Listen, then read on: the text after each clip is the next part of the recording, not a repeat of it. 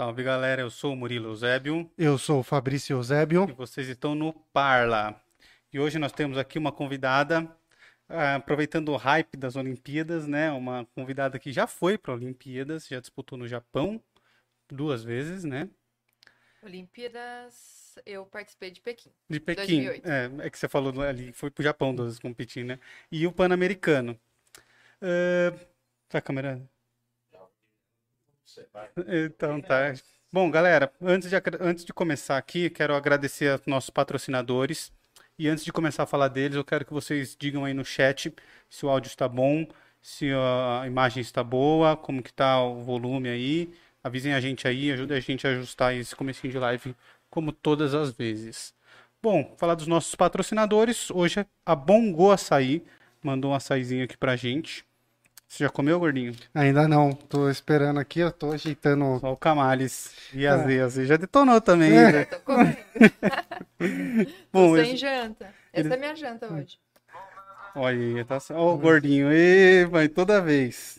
Bom, galera, Bongo tá na descrição do vídeo aqui, tem todos os dados aqui para você pedir o seu açaí lá na Bongo. Clica aí, dá um confere, dá um confere no Instagram deles lá. Amanhã a gente vai lançar alguma coisa aí pra gente, para vocês, nosso público, escolher o nome dos lançamentos que eles fizeram aqui. Eles mandaram um bilhetinho aqui pra gente, ó. Salve pessoal do Parla, degustem esse novo lançamento, espero que gostem. Isso aqui é o que, Fá? É Oreo? Orion, Nutella Nossa, e Açaí. ovo maltine. nossa senhora, velho. Olha. Tá pegando aí, Camales? Tá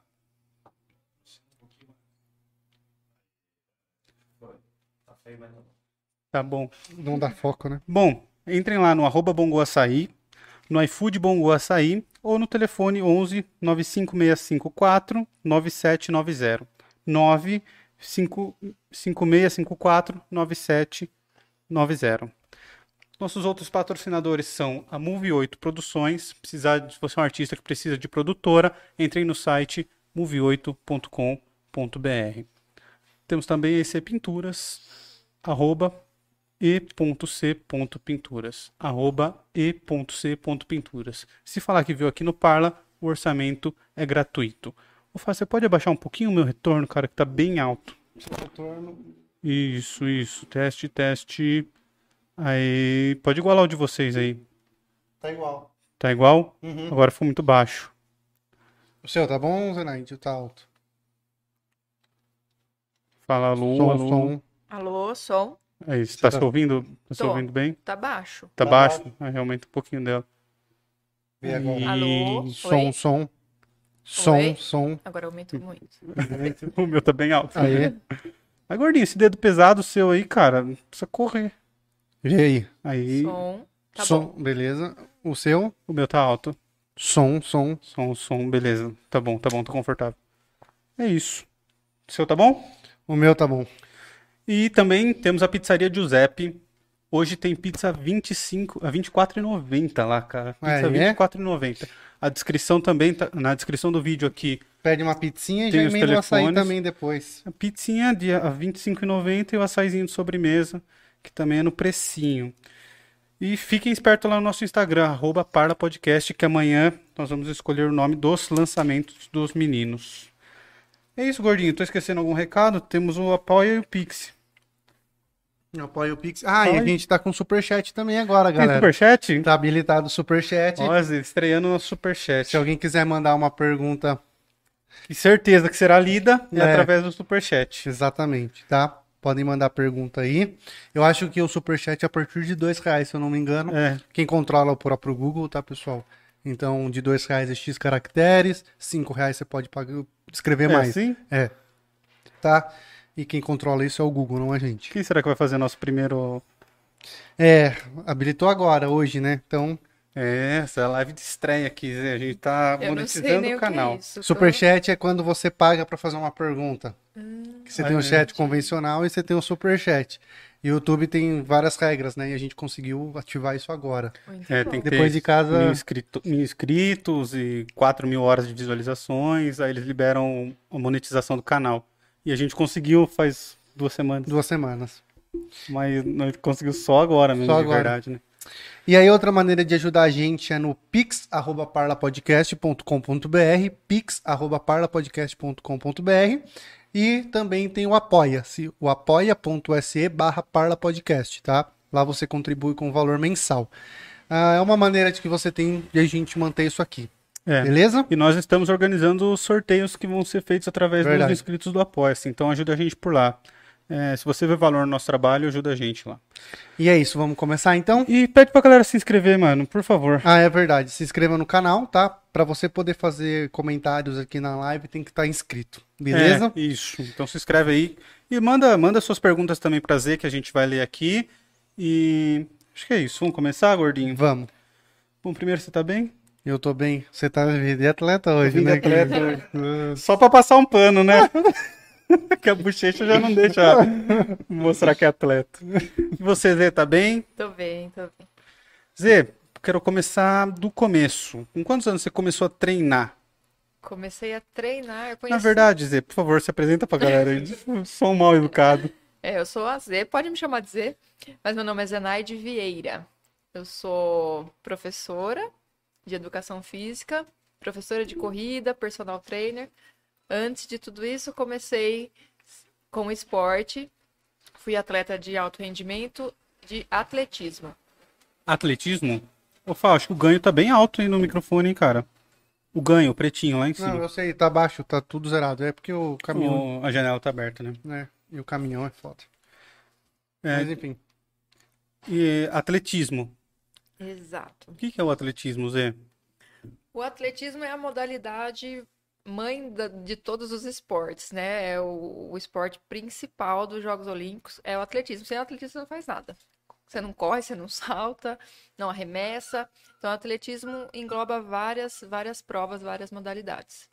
É, é, eu acho um pouco confuso quando falam o atletismo, porque ele parece ser, que nem você falou, tipo uma matéria-mãe, e aí depois tem todas as outras, e, e ainda tem sub, né? Porque, por exemplo, você tem a corrida, aí depois você tem várias categorias de corrida. Velocidade, fundo, meio fundo. Pelo que eu li, você corria com obstáculo. Eu, eu fazia a prova de 3 mil metros com obstáculo.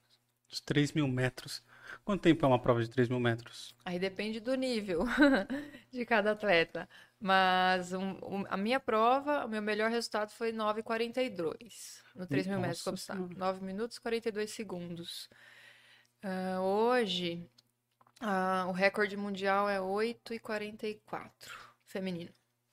Poxa. Então, é, a, a prova vem crescendo ao longo dos anos. Ela, primeiro ano que teve essa prova em Jogos Olímpicos foi exatamente no ano que eu fui, em Pequim 2008. Ah, que legal. É, não tinha, só para homens. Ela foi inserida para mulheres nos Jogos de 2008. Já tinha acontecido em mundiais anos antes, mas em Jogos Olímpicos foi em Pequim que começou. Legal. É, Perguntas? Não, vamos voltar, né, pra começar do começo mesmo. Você é nascido em Jundiaí? Eu sou, nasci em Jundiaí. Jundiaiense. Jundiaiense. Fala direito. Acho que eu não tenho tanto sotaque Você não assim. tem mesmo. Itatiba. Contigo. De vez em quando aparece, assim, um... dá uma puxadinha, mas eu não tenho normalmente não. Mas você cresceu aqui. Eu cresci aqui. E você- Jundiaí, Várzea, né? O pessoal dá aquela zoada de, de que eu nasci em Várzea. Dei, ó, mandei um dia agora.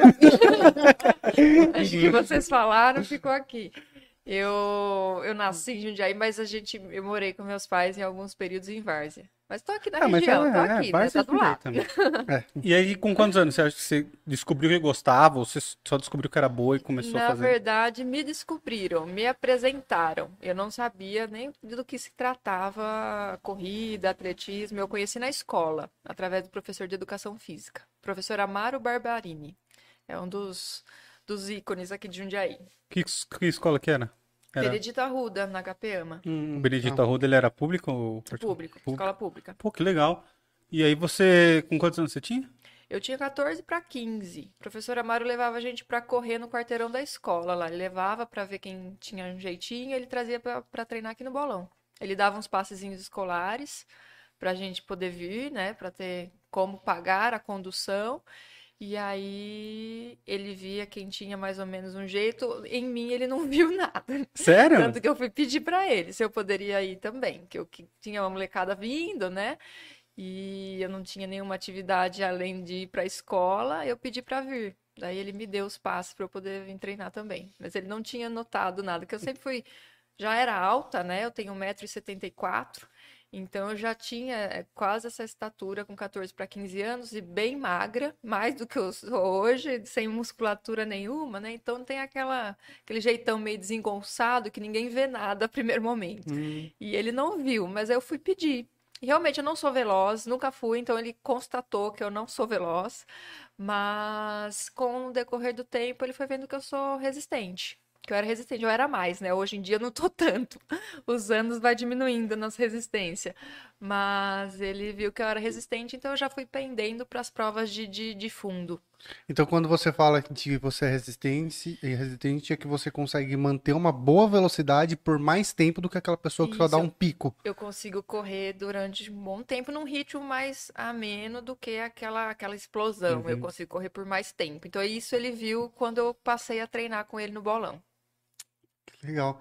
E, a, e praticamente o seu treino foi no, no bolão. Eu comecei no bolão. A gente tinha, a gente usava o bolão e o SESI. O SESI de Jundiaí tinha uma pista lá. Hoje em dia acabaram Que é o com ela. Cezão? Não existe mais. É no Cezão. Tinha uma pista de atletismo de carvão lá. O do bolão era aqui aquela terrinha, né? Era uma Uhum. brita. E o SESI tinha de carvão. Alguns SESIs ainda tem, né? A maioria dos SESIs tem a pista ainda de atletismo. Aqui de Jundiaí, eles construíram os prédios lá. Não tem mais a pista, mas a gente treinava lá também. É, no SESC que nós estudamos, tinha o centro esportivo lá, que era o Dal Santo, Dal né? Santo, Não é. era do SESC, era mas a gente usava lá. Aí tinha as quadras, e aí a gente fazia esse exercício de correr, Aham. e eu era sempre o último, mano. Eu corria menos que as meninas, velho. Eu era gordão. Pesava 120 quilos com, sei lá, 19 anos. Na época do, do fundamental eu era pesadaço também. Não mudou E aí muito. eu. É. Trouxa. É que agora você cresceu, deu uma sempre- distribuída. Aí, não, eu perdi 28 quilos, Zé. Já. Caramba, legal, É, parabéns. eu trabalhava lá com a Lica, que inclusive tem vídeo da- dela e do Jornada que entrem aí depois dessa live. Que E bacana. aí eu ia de- e voltava de a pé e emagrecia um monte. Muito bom. Era só isso. Mas e, e, e correr? Você fala, é, a corrida com obstáculo. Quanto, quanto mede aquele obstáculo lá? É essa, né? Ou não? Sim, tem, tem várias, hum, várias modalidades, né? Como eu falei no começo, o atletismo ele tem provas de salto, de arremesso, de lançamento, de velocidade, de fundo e as provas com barreiras e obstáculos.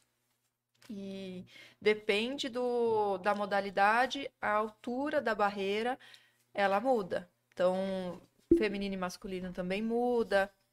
Ah, prova de 100 metros feminino, a altura é uma, 110 masculino é outra, 110 com barreira masculino, ah, 400 com barreira feminino, a altura é uma, 400 com barreira masculino é outra, prova de obstáculo feminino, a altura é uma, masculino é outra altura, então ela, as alturas elas vão mudando. Aí agora eu Ela não vou muda lembrar conforme a altura, o- eu preciso consultar ali A pra ver. modalidade e a distância. Isso. Quanto mais distante, menor, imagino.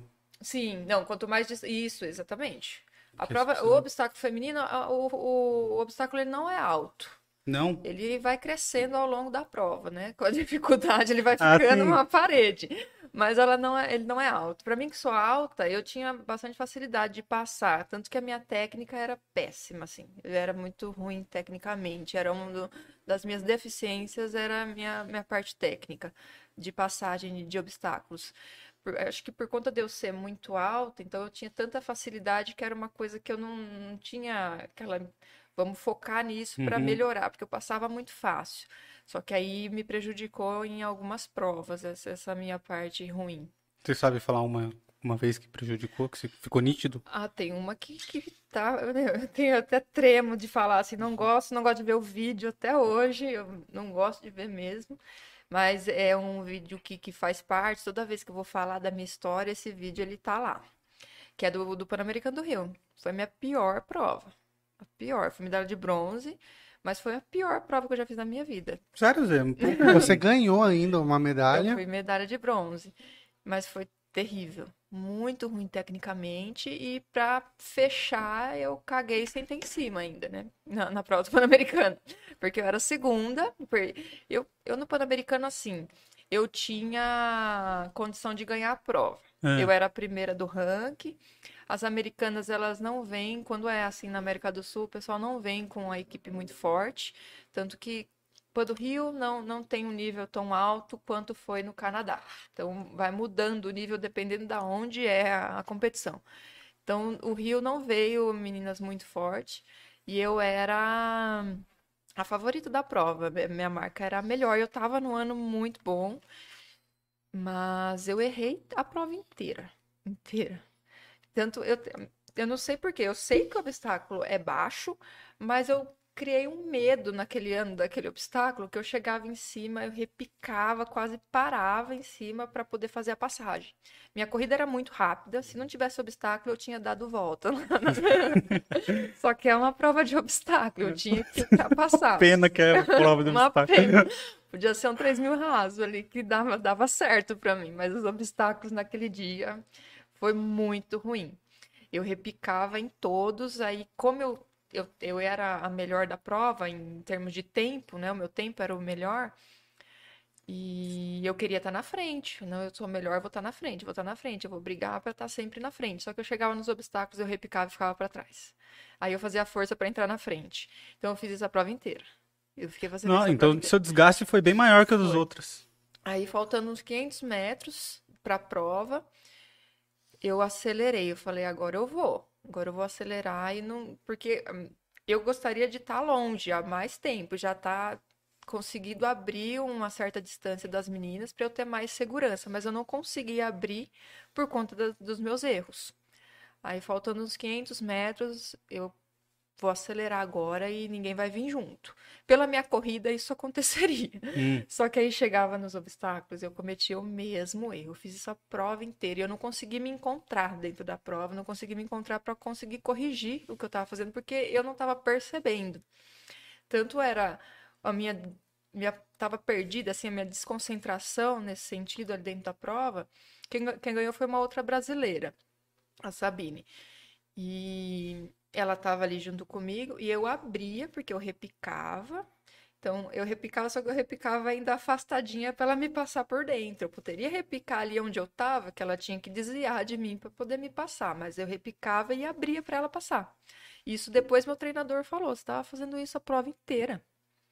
Aí no último fosso eu tinha acelerado para tentar ganhar a prova.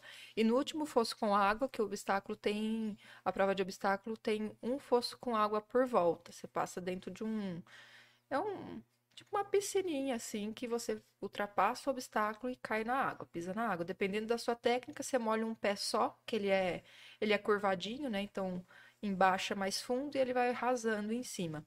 Então, se você tiver uma técnica boa, conseguir empurrar bem, você cai com o pé só na água e o outro já sai na pista, já sai seco. E eu, no último obstáculo, eu fiz a mesma coisa. Eu repiquei e abri para ela passar por dentro. Mas ela veio em e cima foi. com tudo, né? E foi embora. Aí a prova acabou para mim, sabe? Eu zerei. Acabou, minha cabeça foi lá pro chão. E eu parei de correr praticamente. Eu cheguei ali, o último obstáculo para chegar dá 130 metros, é chegada já. E eu parei de correr. Eu era a segunda, tava eu e ela brigando ali. A gente eu acelerei, ela veio junto. As outras meninas não vieram junto. E eu era a segunda. Não dava para de trás pegar se eu uhum. continuasse correndo. Só que eu fui desacelerando. Fui desacelerando, mas não era meu físico, minha cabeça me derrubou ali total. Chegou na linha e, e o estádio gritando gritando é, porque a menina estava chegando, a mexicana estava chegando, e eu diminuindo, diminuindo, e eu não escutava mais nada, não escutava ninguém.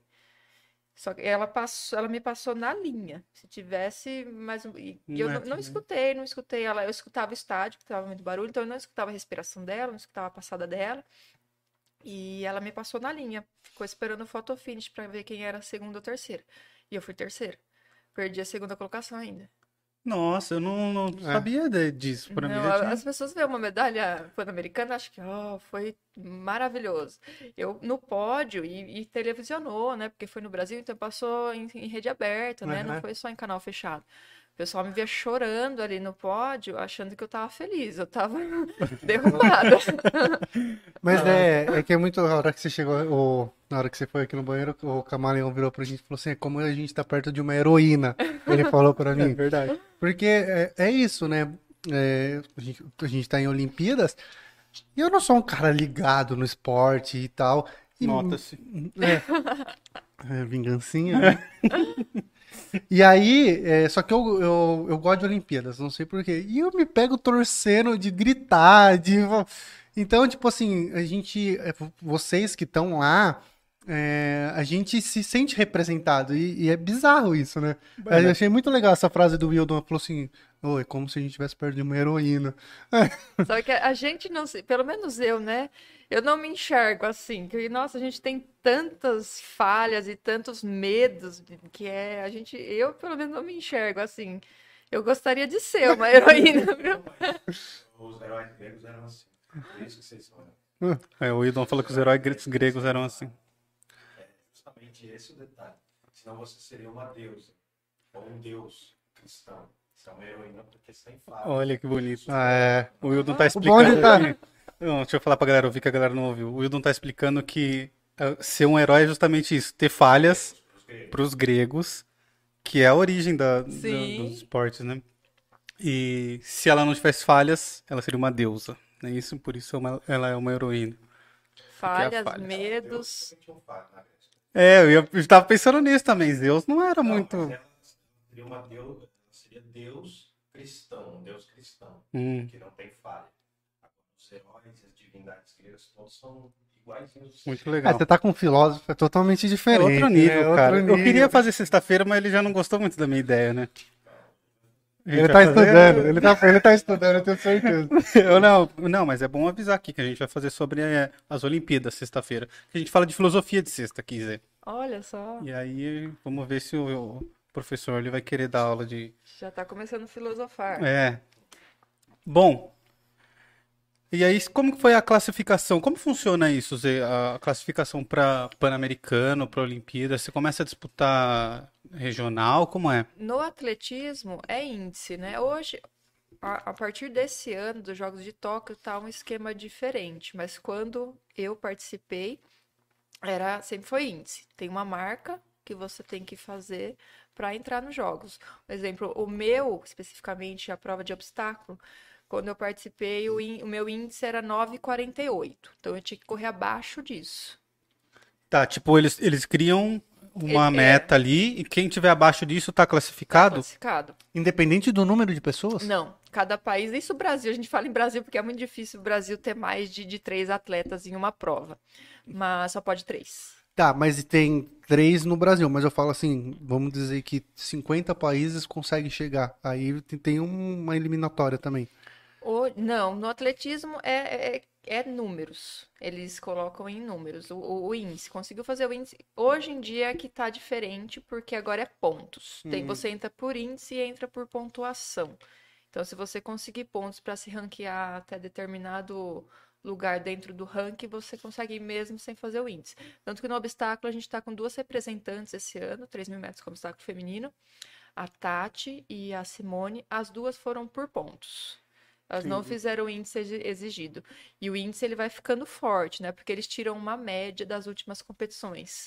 Então, em 2008, que era 9,48 para conseguir participar, poder entrar por índice, esse ano é 9,30 o índice. Então, eu não faria, só se eu tivesse melhorado de lá para cá, tivesse conseguido melhorar o meu tempo. E a tendência é baixar. É, é a tendência é baixando, porque o, o recorde vem baixando, o recorde mundial, mais meninas vêm correndo a prova, então ela vai ficando mais forte e, consequentemente, o índice também. Se não tivesse a questão dos pontos, não teríamos representantes por índice. Mas as meninas estão muito bem. Pode ser que elas consigam fazer o, índice exigido lá agora, na- lá nas Olimpíadas, se der tudo certo. O índice, então, não é a federação nacional que, que estipula? Não, é a Federação Internacional que envia. Aí as federações nacionais, elas podem fazer ajustes lá, colocar os seus critérios. Uhum. Mas vem o índice da Confederação Internacional. É, porque eu ia te perguntar, né? Por exemplo, eles fazem o 9.40. Aí, tipo, cinco atletas batem. Só pode em três, Aí né? vai, mais, vai aos tempos Vai, mais as- vai rápidos. os três mais É. rápidos. E aí é o país que estipula. Isso. Aí, aí vai marca, né? Coloca o- o- as suas regras, porque senão vira bagunça, né? Começa, ah, vou chamar aquele fulano porque eu gosto mais dele e tal, mas Uhum. tem as regras. Então, a regra normalmente é os tempos mais rápidos. E a questão do ponto daí como que mudou, então? Os pontos, agora sim. A atleta ganhou o campeonato nacional, ela tem os pontinhos lá na Ah, Confederação tá. Internacional. Ela ganhou um sul-americano, ganhou um grande prêmio, um GP, então ela vai somando pontos. Você acha mais justo do que só bater o tempo? Acredito que sim, eu acho, porque aí você dá chance para mais atletas poderem participar, porque tem índices que são muito fortes. Que para nós, assim, você vai para os Estados Unidos, lá eles têm seletiva, né, para quem vai, porque tem em todas as provas eles têm atletas com índice. É muito difícil eles não, eles não terem atletas com índice em alguma prova. E tem mais do que três. A maioria das provas tem mais do que três. Então eles têm uma seletiva americana para ver quem vai. Aqui no Brasil a gente não tem. Então aumenta a chance de levar mais atletas e precisa os atletas participar de grandes eventos assim, porque acaba não participando quando cai lá dentro. Eu mesmo quando fui para Pequim, eu caí dentro de um estádio com 90 mil pessoas, eu fiquei, nossa, eu não, sabia quem eu era, porque a gente não está acostumado a participar. A gente Entendi. acaba não tendo muita chance de participar desse tipo de, de competição. Você acha que foi isso que, que te pressionou lá no PAN ou não? Também. Eu tive um- uma questão emocional bem, bem mal trabalhada, assim, na época que eu, que eu era atleta de alto rendimento. Hoje eu enxergo assim, na época a gente é muito novo, né? A gente Quantos não... anos você tinha? Quando eu fui para os jogos, eu tinha 22. Já, Nossa, bem bem nova. nova. É.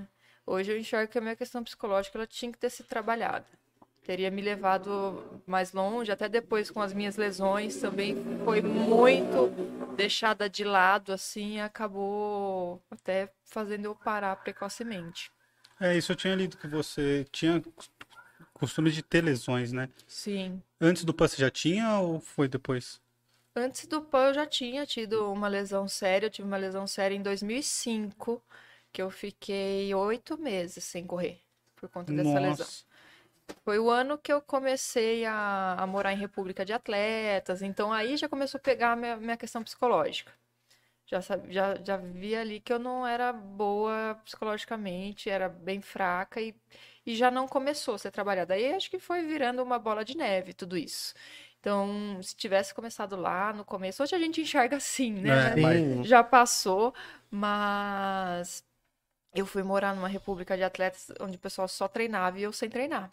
Oito meses sem conseguir treinar. Eu já vinha de, de um nível mais alto, eu tinha participado de um campeonato mundial em 2004, um mundial juvenil, fui finalista, então eu já vinha de um nível mais alto e eu tava naquela pegada, né? Quero mais, quero mais. Aí machuquei, oito meses sem correr. Aí foi complicado. É, imagina você ver todo mundo correndo e você não poder treinar. Exato, o pessoal saindo para ir para pista. E foi o ano que eu comecei a faculdade também. Então a faculdade era lá perto, eu tinha que continuar lá, não podia voltar para casa dos meus pais. Então eu tinha que ficar lá por conta da faculdade, por conta dos treinos também não podia correr, mas eu corria na piscina, pedalava, fazia os treinos de fortalecimento, o que dava, eu fazia. Então eu tinha que ficar por lá, mas era foi um período bem difícil. Mas foi assim, depois que passou esse período, eu consegui voltar. Quando você é jovem, né?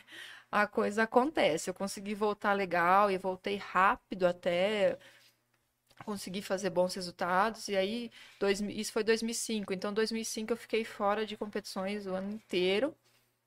2006 eu consegui competir legal e 2007 foi o ano do PAN. Então, eu vim no, consegui voltar a tempo aí de fazer o ciclo.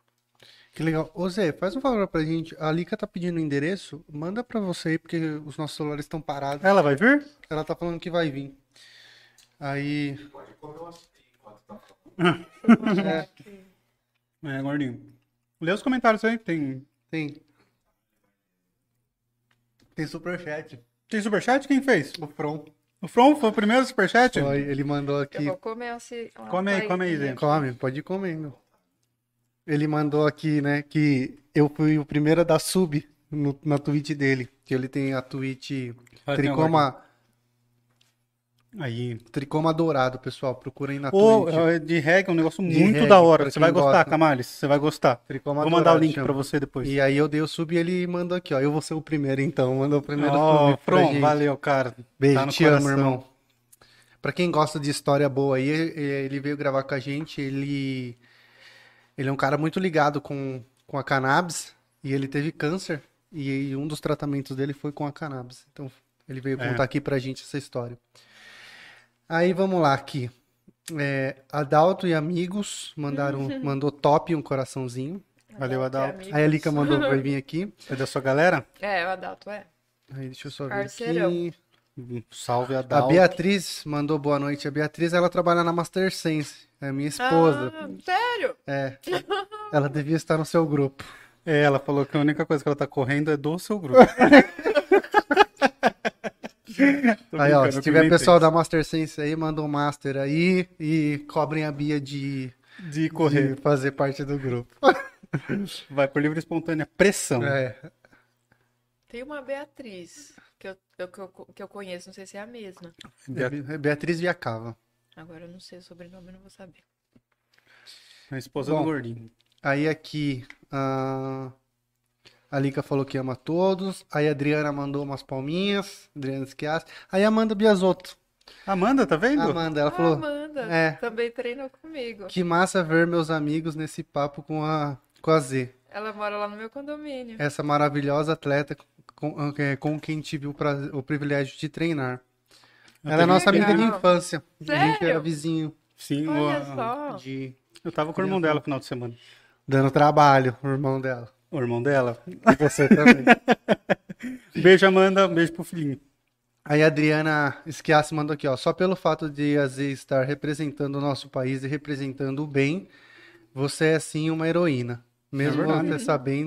é É das suas capacidades e dificuldades. Vitor Ferraz, boa noite. Quando a Z Ai, decidiu treinar com obstáculos, ou foi por indicação do treinador? Você é uma inspiração para todos nós. Ah, o pessoal é muito fofo, né? Aí, se quiser responder a pergunta dele, quando você decidiu treinar com obstáculo ou se foi o treinador que. Che- chegou ali que o Guilherme. Chegaram Chegou? juntos. Eu vou buscar eles lá. Nossa, mas a Lica mora aqui do lado? Ali, ali. Então vamos responder a pergunta do Vitor. Vamos. Quando, é, quando você decidiu treinar com obstáculos, foi por você ou por seu treinador? Foi pelo treinador. Assim, eu comecei muito nova, né? Então a gente não conhece. A gente vai onde manda, né? Ah, vamos fazer isso aí, vamos. A gente vai onde tá mandando.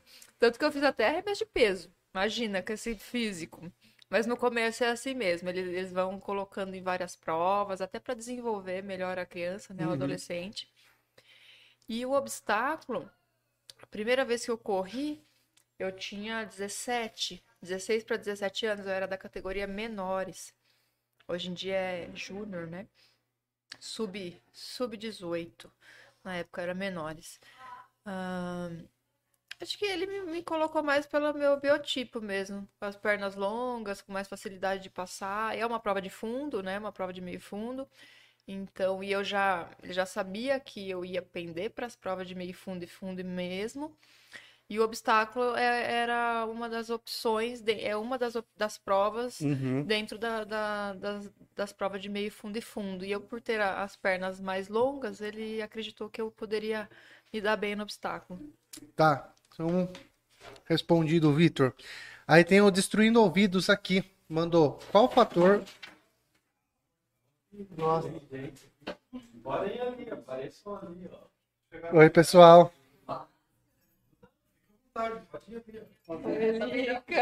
A Lica. Você acha que se ela não me chama, não veio? Abaixa um pouquinho pra você aparecer. Ah!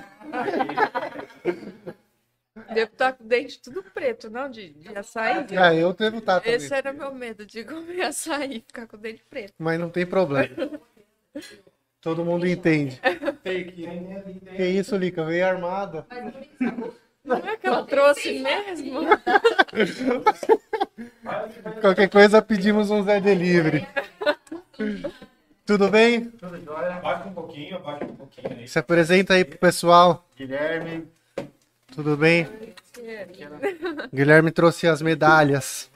Esqueci as medalhas. Separei, passei a tarde inteira separando medalhas. Mentira. E esqueci as medalhas. Ele veio trazer. Me salvou. Tudo certo aí, gordinho? Tudo certo. Pode tirar foto? Fica à vontade. Botar no grupo da pode- Manda o link pra galera. Não, já mandei Já mandou? 300 grupos. Nossa, você tá vendo como funciona aqui, né? Tudo pro- muito profissional. É. Ô, Lica, só encosta a porta ali pra gente, por favor. Ó, o Destruindo, os- o Destruindo Ouvidos manda assim, ó. Qual fator ajuda mais? Tentar ganhar do adversário atrás de você ou tentar chegar no menor tempo possível?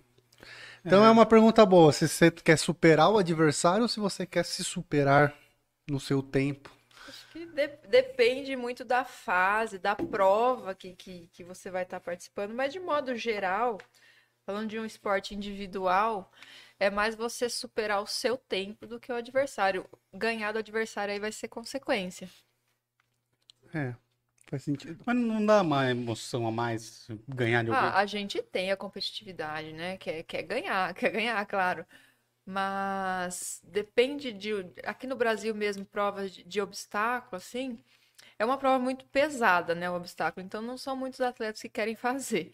Então a gente acaba, na minha época mesmo, acabava de eu correr a prova meio sozinha, assim, não tinha muito adversário.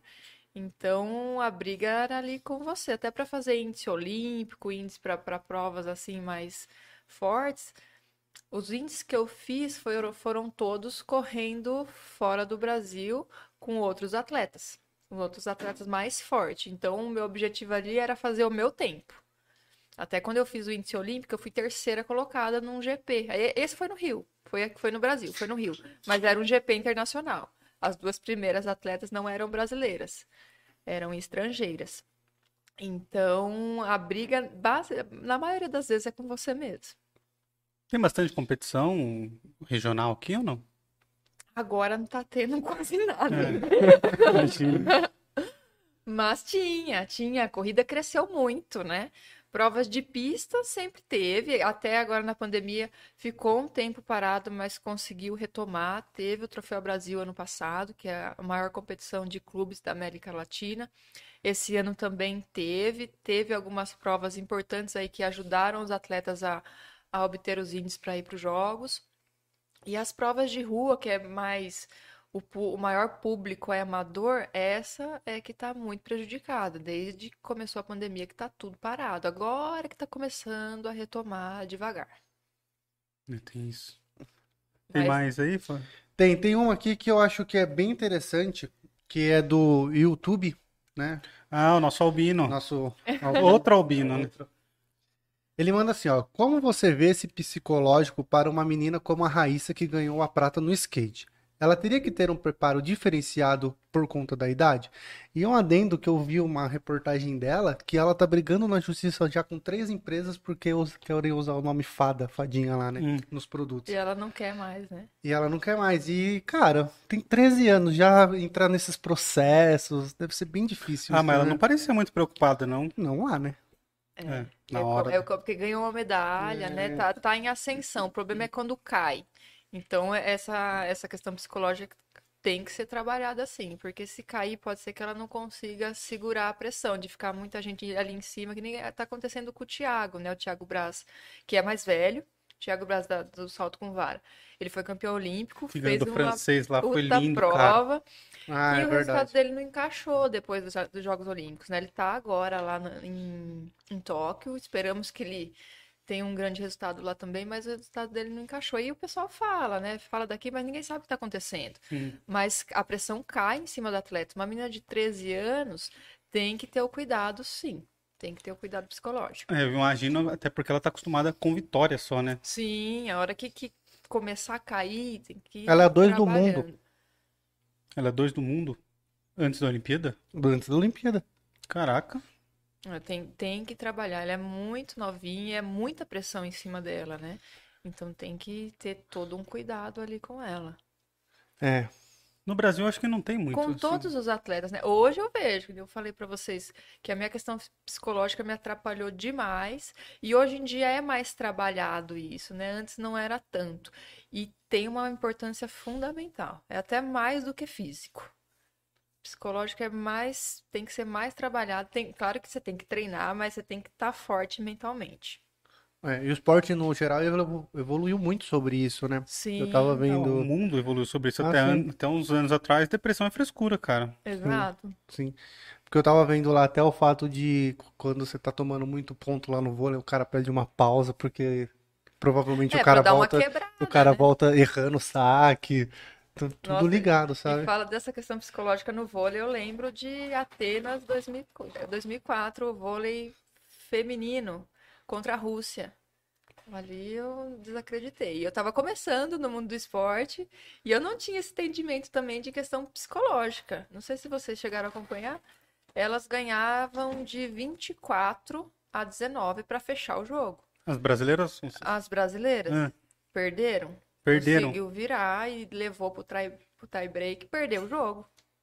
Eu fiquei indignada com aquilo, indignada. Hoje eu vejo. Depois, em 2008, quando elas ganharam os jogos, né? Elas ficavam, né? Fazendo um gesto assim de. Porque muita gente Muita falou. gente falou. Muita gente falou. Depois elas foram para Ali era a disputa do da semifinal, para ir para disputar prata e ouro. Aí elas foram para a disputa do bronze e perderam o bronze, porque foram totalmente desestabilizadas, né? Por conta de um jogo desse. Será que foi isso meio que aconteceu com o Brasil e a Argentina? Ah, pode ser Também que no sim. vôlei? Não sei se você viu. É, é, ontem e hoje, né? É. Hoje no feminino também foi parecido. Eu não, eu não gosto de assistir. Eu consegui assistir só o Começa a masculino. perder, eu falei, ah, não vou assistir mais. É, chegou a bater dois sets, né? E aí você bateu dois sets e você falou assim, ah, perdeu, já era. Depois eu parei de assistir, vi que ganhou. Falei, puta, velho, Não, é horrível isso. Podia ter curtido a maior emoção do mundo. Aí agora toda hora repete. Falei, ah, agora eu já sei que ganhou, não quero mais ver. Não tem mais emoção. Mas foi legal. Eu queria ter visto, eu não vi também. E hoje foi assim no feminino também. Perderam os dois primeiros sets, depois ganharam os três próximos. Mas foi ali no Eu não. Eu comecei a ver só o feminino, só que daí eu tive que sair. Aí eu não consegui acompanhar. Foi a mesma coisa. Porque Olimpíadas é legal, mas em toque é foda, né? Porque acontece Horário, noite, né, cara? madrugada. É, por conta do fuso horário, sendo no Japão, aí complica. E a gente tem que trabalhar, né? No dia seguinte. Infelizmente. No né, dia do skate, eu assisti a, a Raíssa, né? Fui dormir quase duas horas da manhã. Eu não consegui assistir. E aí, mano, acorda quebrado no dia seguinte pra ir trabalhar. Porque você tem que acordar às sete. Quando eu competi, eu tava nessa situação, só que eu tava lá, né? Então, eu não tava assistindo. Vai muito antes, por causa, pô, o fuso deve sofrer bastante, vai, né? vai. A gente vai pra fazer uma aclimatação antes. O pessoal da agora, eles estão. Estavam em uma cidade próxima de Tóquio. Eles foram pra Vila hoje, o atletismo. Mas quando eu fui também, nesse mesmo esquema. A gente ficou em Macau, fazendo aclimatação em Macau, depois que a gente foi pra Vila. Então, eu fiquei 20 dias na China. A gente ficou 10 dias em Macau e 10 dias em Pequim. Por, ser em Macau é por conta do idioma? O camarão- ninguém, ninguém fala português lá. Então, mas eles falavam, mas como que é idioma? Não, tem assim, alguns lugares tem alguma coisa escrita em português e tal, mas ninguém fala português. É que Macau foi uma colônia portuguesa. Foi. É, É, o camarão tá falando. É, Nossa, ninguém fala. não tem- nada. Ninguém fala nada. Eu, pelo menos, não vi. É que a gente acaba não, não tendo muito essa vivência de falar com pessoas. Agora tá pior ainda que o pessoal não pode sair pra nada, é do hotel pra pista, da pista pro hotel. Quando a gente foi, podia, né? A gente saía algumas vezes, mas eu não encontrei com ninguém falando português.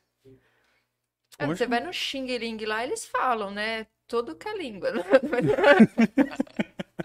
Eles tentam falar de tudo. Ai, Uma pergunta que. Vila Olímpica, como que é lá dentro o ambiente, assim? Porque, mano, deve ser muito É. mágico, mágico. aquilo. O, o Pan-Americano já te dá uma, uma prévia do que é a vila. É, é basicamente igual, assim, bem parecido. Só muda o, a quantidade de, de atletas, né? Nos jogos é muito mais gente. Mas é, você vai encontrando com atletas assim a todo momento, com aqueles Michael Phelps, com os maiores atletas ali, igual você, comendo lá no bandejão e de boa, assim. É um. Mas é. Não tem nada assim muito extraordinário, pelo menos não para nós ali que tá ali. Mas o legal é você estar ali convivendo com os maiores atletas do mundo e eles ali como igual a você. E o refeitório tem alimentações assim de todas as partes do mundo, tem asiático, tem de, de tudo. Você escolhe lá o que você Porra, quer que comer. hora. Aí tem que segurar um pouco as lombrigas, né? Até, até o dia da prova, não vai ficar inventando de comer umas coisas que você não está acostumado para passar mal na prova. Nossa. Tem o McDonald's, o McDonald's é patrocinador dos jogos, né? Então fica um McDonald's lá dentro da, da praça de alimentação. Então ali também a expectativa de acabar os jogos pra gente ir comer. Até eu acho que eu não sei se tá ainda como patrocinador. Eu não Eu acho que no Japão não. Acho que não tá, né? Mas até, até as últimas aí tava como, como patrocinador. A Coca-Cola é, né? A Coca-Cola tem geladeiras espalhadas pela vila toda e você recebe um. Tipo um. Hoje eu não sei, a tecnologia avançou tanto, né? Acho que é por chip, não sei. Que você coloca nas geladeiras lá e pega o que você quiser. É tudo free pra quem é atleta? É. Imagina o McDonald's free, gordinho. Vai até treinar, né? Você acabou de me incentivar a participar da Olimpíadas em, Já tem lugar em isso? 24.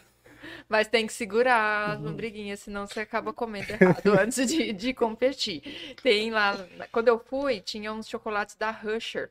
Hum, E vinha com, com de- escrito assim, Pequim 2008. Toda, Que então, legal. todas, as, todas as refeições, café da manhã, almoço e janta, a gente pegava uns três e guardava. Eu vim embora com uma mochila daquele chocolatinho para dar de souvenirs pro pessoal.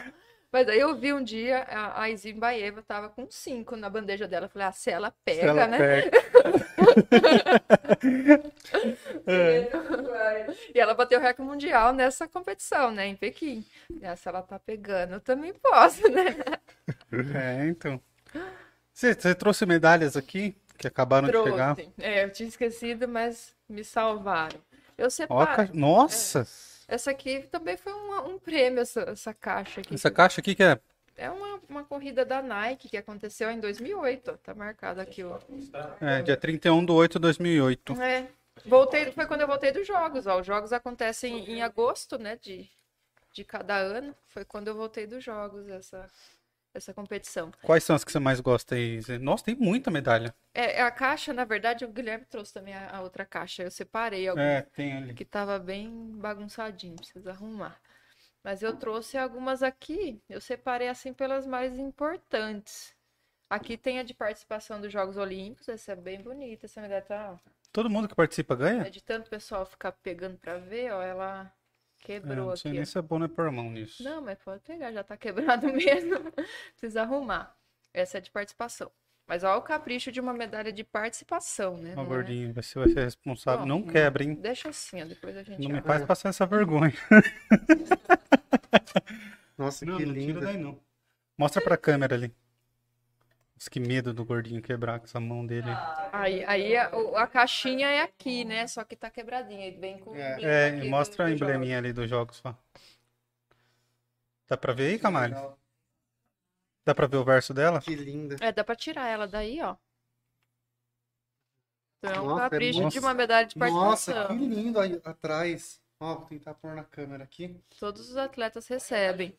Que Que legal. lindo, cara. Porra, que prazer tá Deixa eu ver. pegando isso aqui, na moral. É pesada, nossa.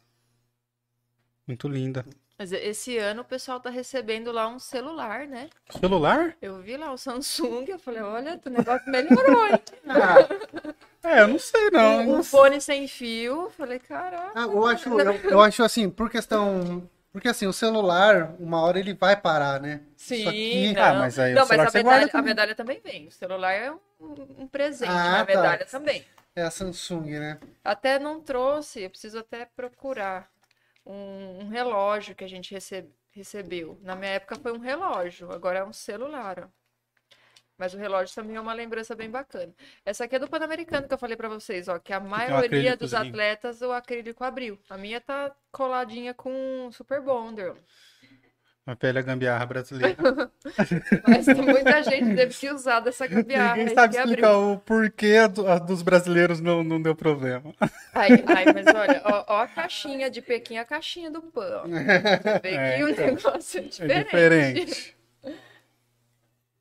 Da hora, tá Baixa só um pouquinho, só um pouquinho. A fita dela é bem bonita. É né? bonita, cara.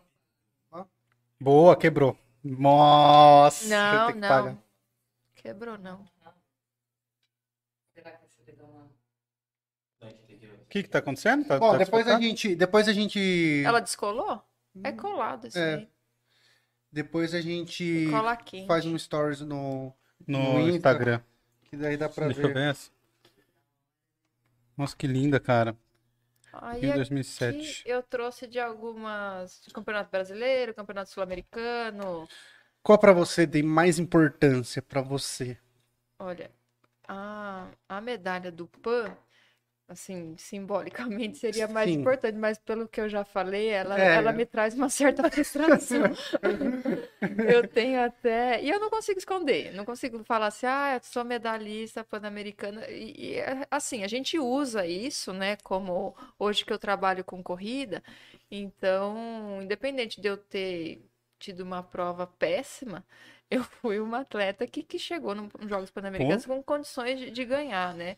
Não foi por falta de, de condições que eu não ganhei, foi por conta de Então, erros técnicos, emocionais também. Mas ela me traz uma certa frustração e eu não consigo esconder. Até depois do Pan-Americano, quando teve matérias, eu tenho até um jornal que tem, assim, eu inteira, assim, a, a página inteira do jornal e a manchete, medalha de bronze foi frustrante para atleta, porque eu não conseguia falar o contrário. Porque foi. Então essa daí ela traz uma, uma certa frustração. Aí eu, eu acredito que até tem que procurar aqui, porque elas são Nossa, tem muita tem medalha. Bastante se medalha tá ver. parecida aqui, ó. Essa aqui é um sul-americano. Acho que essa essa. Deixa eu essa ver aqui é essa do aqui. sul-americano Nossa, que de- pesada. de adulto, que Sul-americano. aconteceu em São Paulo, São Paulo, que foi Essa no ano foi do. Pan-Americano. em 2007. O ano do Pan-Americano, que foi 2007, eu tava muito bem. Então eu vinha ganhando todas as provas. Esse foi uma das que eu ganhei, que foi o sul-americano, que antecedeu o, o, o Pan, né? E eu Que tava lindo, num velho. ano muito bom. Esse aqui também é de 2007, ó, que é um Campeonato Brasileiro de Sub-23. Como eu, eu, eu era nova ainda, né? Na época do PAN, então eu competia ainda nas categorias de base, né? Aham. O Pan-Americano era adulto, mas eu competia no Sub-23. Esse aqui é o Troféu Brasil. Eu acredito que é essa. É essa junto com essas aqui, porque foi um ano muito bom. É esse Deixa aqui que estragou. Foi. Cara, estão muito pesadas essas medalhas. Esse aqui é tudo ouro. Ouro maciço? Mostra lá pra câmera essa. Foi o ano essa- que teve um mundial também, foi, foi o Mundial do Japão, foi em Osaka. Até tinha aqui, ó, a medalhinha de participação desse Mundial de Osaka também. Essa foi lá no, no Japão, nossa. Foi. Que linda. Pode abrir essa? Pode. Essa não tá quebradinha, não. Então, por favor, gordinho. E Nossa, foi o ano que que eu. Bonita, que cara. linda, cara. Tira Calma, calma. Não sei se está estourado o vídeo.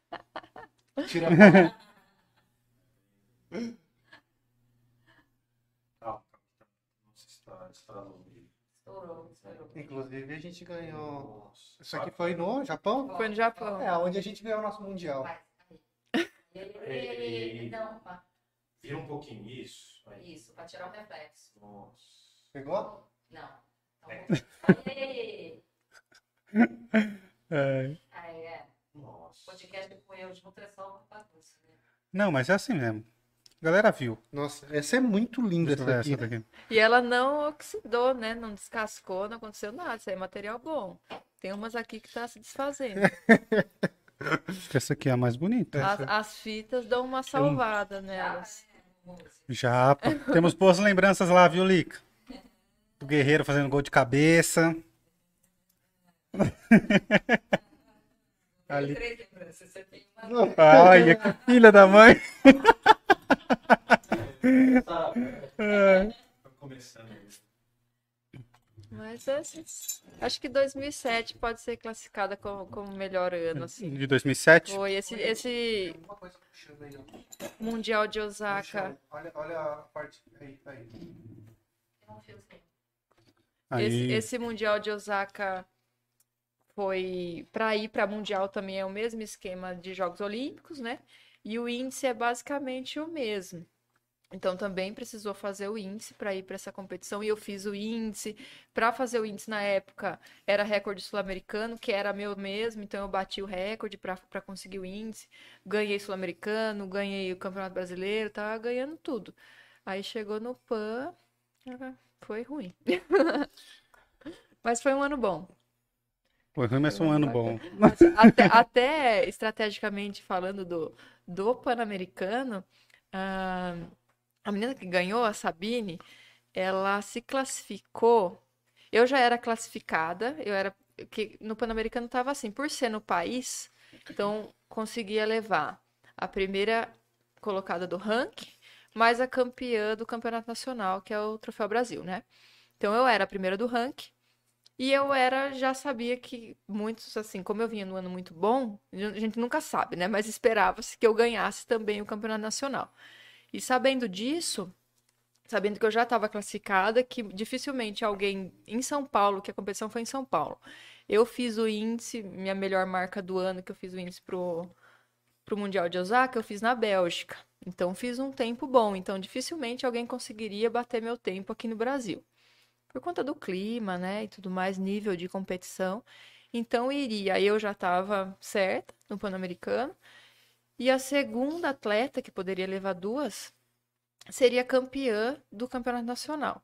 Como já esperava que eu seria campeã e eu já estava classificada, viria a segunda do ranking, que foi a menina que foi. Só que aí, sabendo disso, meu treinador até chegou a conversar comigo, porque tem uma, uma outra amiga minha que treinava com, com o mesmo treinador que eu, também tinha condições de ganhar o campeonato nacional, e aí ia eu e ela Hum, pro, pro Pan-Americano. Então, iriam duas atletas do meu treinador. Só que ele conversou comigo antes, eu não, não dei certeza que eu ia. Eu, só que aí eu teria que parar, tinha que abandonar a prova, para ela poder ganhar. hum. Eu não, não dei certeza, porque não é sempre também que você vai ganhar um campeonato nacional, né? Não é qualquer competiçãozinha. Então eu não sabia se o ano seguinte eu ia estar bem para poder ser campeã nacional novamente. Então eu não dei certeza, só que acho que isso vazou para alguém. E o pessoal, a outra atleta que foi segunda, ela achou que eu fosse parar.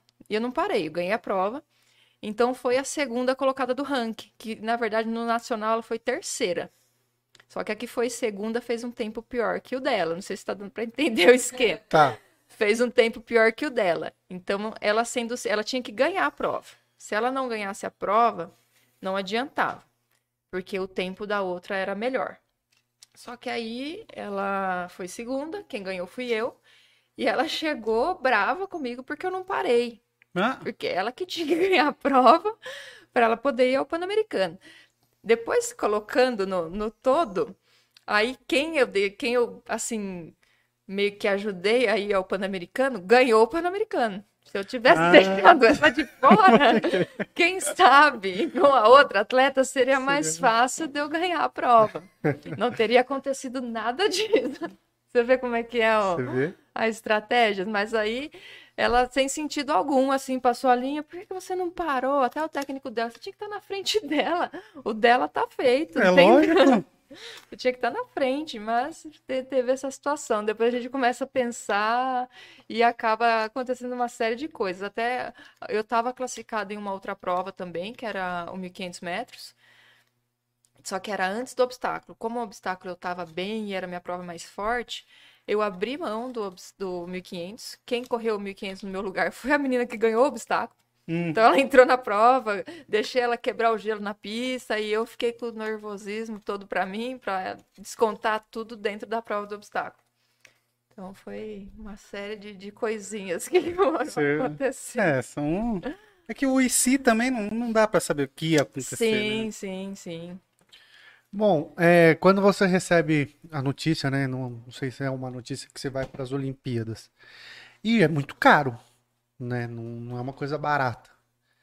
é, existe algum incentivo? Porque eu vejo às vezes atletas que têm que vender as coisas para poder ir nos jogos e eu fico me perguntando, cara, a federação, o próprio governo, não, não se bancam para os atletas estar lá? Sim, pelo menos no atletismo, eu não sei em outros esportes, mas no atletismo, até então, a gente não, eu nunca paguei. Não, eu não tirei nada do meu bolso. Assim, não é um esporte assim que, nossa, a gente consegue ficar rico. Sou uma atleta olímpica, sou rica, não, não tem nada disso, preciso trabalhar. Não tenho nada da época do esporte que eu tenho, são essas medalhas, são as lembranças, é o legado, né? A, a experiência toda. Até hoje, eu, tudo que eu tenho, tudo que eu sou, eu devo ao esporte. Não é um, um, um, esporte milionário, não no nível que eu, que eu atingi, né? Acredito que campeões mundiais, campeões olímpicos é outro esquema, né? Mas no nível mediano, assim, que, que eu atingi, cheguei a uma Olimpíada, mas não fui medalha, não fui mediano. finalista. Que humildade da pessoa, né? É, compar, comparando, isso comparando com um campeão olímpico, assim, que aí a, a coisa muda, né?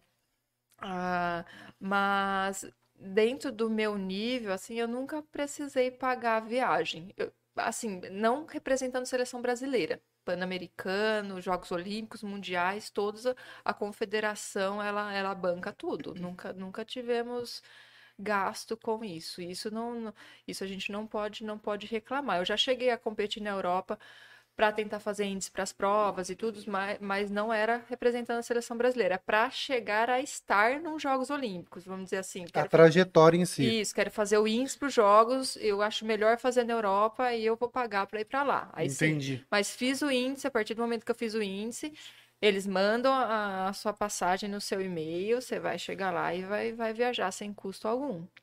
Entendi. É Os atletas ganham salário? Como funciona isso? Tem alguns programas, né? uh, os atletas assim da confederação da Confederação Brasileira de Atletismo, das confederações de cada esporte, né? Depende de, de da verba que cada esporte tem para trabalhar, né? Na minha época, o, o, atletismo ele tem a, o patrocínio da Caixa Econômica, né? Já há muitos anos. Hoje, acho que entrou agora a Loteria Caixas. Não sei como é que tá a questão de verba agora. Mas na minha época eu recebia um, uma ajuda da, da Caixa mas tem alguns critérios. Você ser primeira do, do Brasil, segunda, aí vai mudando os valores. Mas é uma ajuda, assim, não é um salário, não, que você consiga viver com esse salário. É uma ajuda que vai se somando. A maioria dos atletas também consegue estar tá em clubes. Hoje não, que está bem hum, ruim de hum. clubes hum. de atletismo mas quando eu competi e vivia disso, eu estava em clubes, né? E aí eu tinha o salário do meu clube e tinha o salário da confederação, que tudo ia se somando. E aí tem um patrocinador que te patrocina. Eu nunca tive um patrocinador individual. Ah, tá. Sempre o salário do clube e ajudas da, da confederação. Individual eu nunca tive. Assim, a gente tem algumas apoios assim de marcas, só que para materiais, não para valores em dinheiro. Na época eu nunca tive isso. Hoje em dia tem mais a questão das redes, né? Hum, e aí você consegue mais essa questão de patrocínios individuais. Mas antes tem, tinha, eu nunca tive, mas tem atletas que, que já tinham os patrocínios individuais, sim. Deve ser bem difícil, então, para você ser um atleta pago, você tem que ser o top. É, hoje em dia o atletismo ele tá complicado. Tem, os clubes estão acabando. E tá difícil os atletas se manterem. E tem outra coisa também hoje em dia do, que vem do governo, que já faz algum tempo que tem, que é os bolsas atletas, né? O bolsa atleta que, que dá um auxílio legal. Só que também é critério. Você tem que estar em primeiro, segundo, terceiro. Aí você tem os níveis lá, primeiro, segundo, terceiro Brasil, primeiro, segundo, terceiro da América do Sul, atleta olímpico, aí vai mudando os valores conforme seu nível. Entendi. Mas por um intermediário, assim, que quer ser só um atleta que está começando, não existe. Eu imagino que não dá para o cara competir com, com quem já está correndo, por exemplo, se ele tem que trabalhar até as, das 8 às 5. É, é, é, complicado, mas olha, você tem que dar uma insistida. Eu comecei a. Se você acredita que você vai longe, se você se dedicar, você tem que dar uma insistida. O meu primeiro salário aqui em Jundiaí ainda foi de 15 reais. Isso em 2000. É só para comprar Nossa. um doce ali na. É. Duas Heineken. A Lica já transforma em Heineken. A moeda universal é a breja, né, Lica? Depois eu tive assim um aumento gigantesco, subiu para 70 meu, meu salário aqui em Jundiaí. Aí eu tive uma super proposta para participar de uma outra equipe que era em Campinas, que nossa, meu olho até brilhou e tal, eu não sabia nada, mas meu salário era de 120 reais. Nossa. Então o começo é isso, mas era menina ainda, né? Então para mim 120 reais era uma baita de uma grana naquela época, não dava para nada, mas para mim era. Mas se você acreditar, você vai passar uns perrenguezinhos, até que você consiga se manter do esporte. E hoje você tem uma equipe de corrida aqui em Jundiaí. Isso.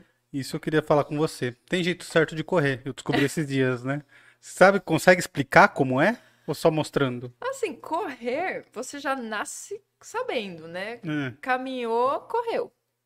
O que tem é você respeitar o seu corpo, fazendo um nível mais tranquilinho, correndo devagar e intercalando com caminhadas. E aí vai evoluindo aos poucos. O que acontece muito é que o pessoal acha que tem que sair disparado. Mas, não, assim, mecanicamente, tem um padrão de corrida que, que é dito como ideal, mas cada um vai ter o seu jeitinho. Não adianta a gente chega, deixar todo mundo no mesmo padrãozinho que não vai ficar. Tem uma forma mais eficiente de correr, que vai te deixar com uma corrida mais fluida, que vai mais rápido, vai te machucar menos. Mas é muito difícil você ficar perfeito dentro da corrida. Eu tenho o meu braço, o meu movimento de braço, eu coloco o braço aberto, assim, os cotovelinhos para trás, para fora. E não é o ideal. Só que se tentar mudar, parece que piora. Vai. então vamos deixar assim mesmo. Tenho medalhas, ninguém Já- vai me falar o que fazer.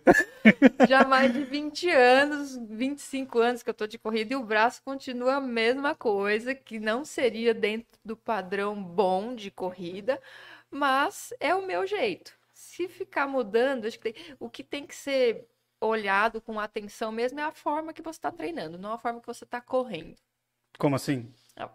É, intensidade, Ah, tá. volume, tá? É, A atenção é voltada para isso. Intensidade, volume, fortalecimento, é mais voltada para isso do que a forma que você está correndo. Primeiro tem que olhar as questões do treinamento.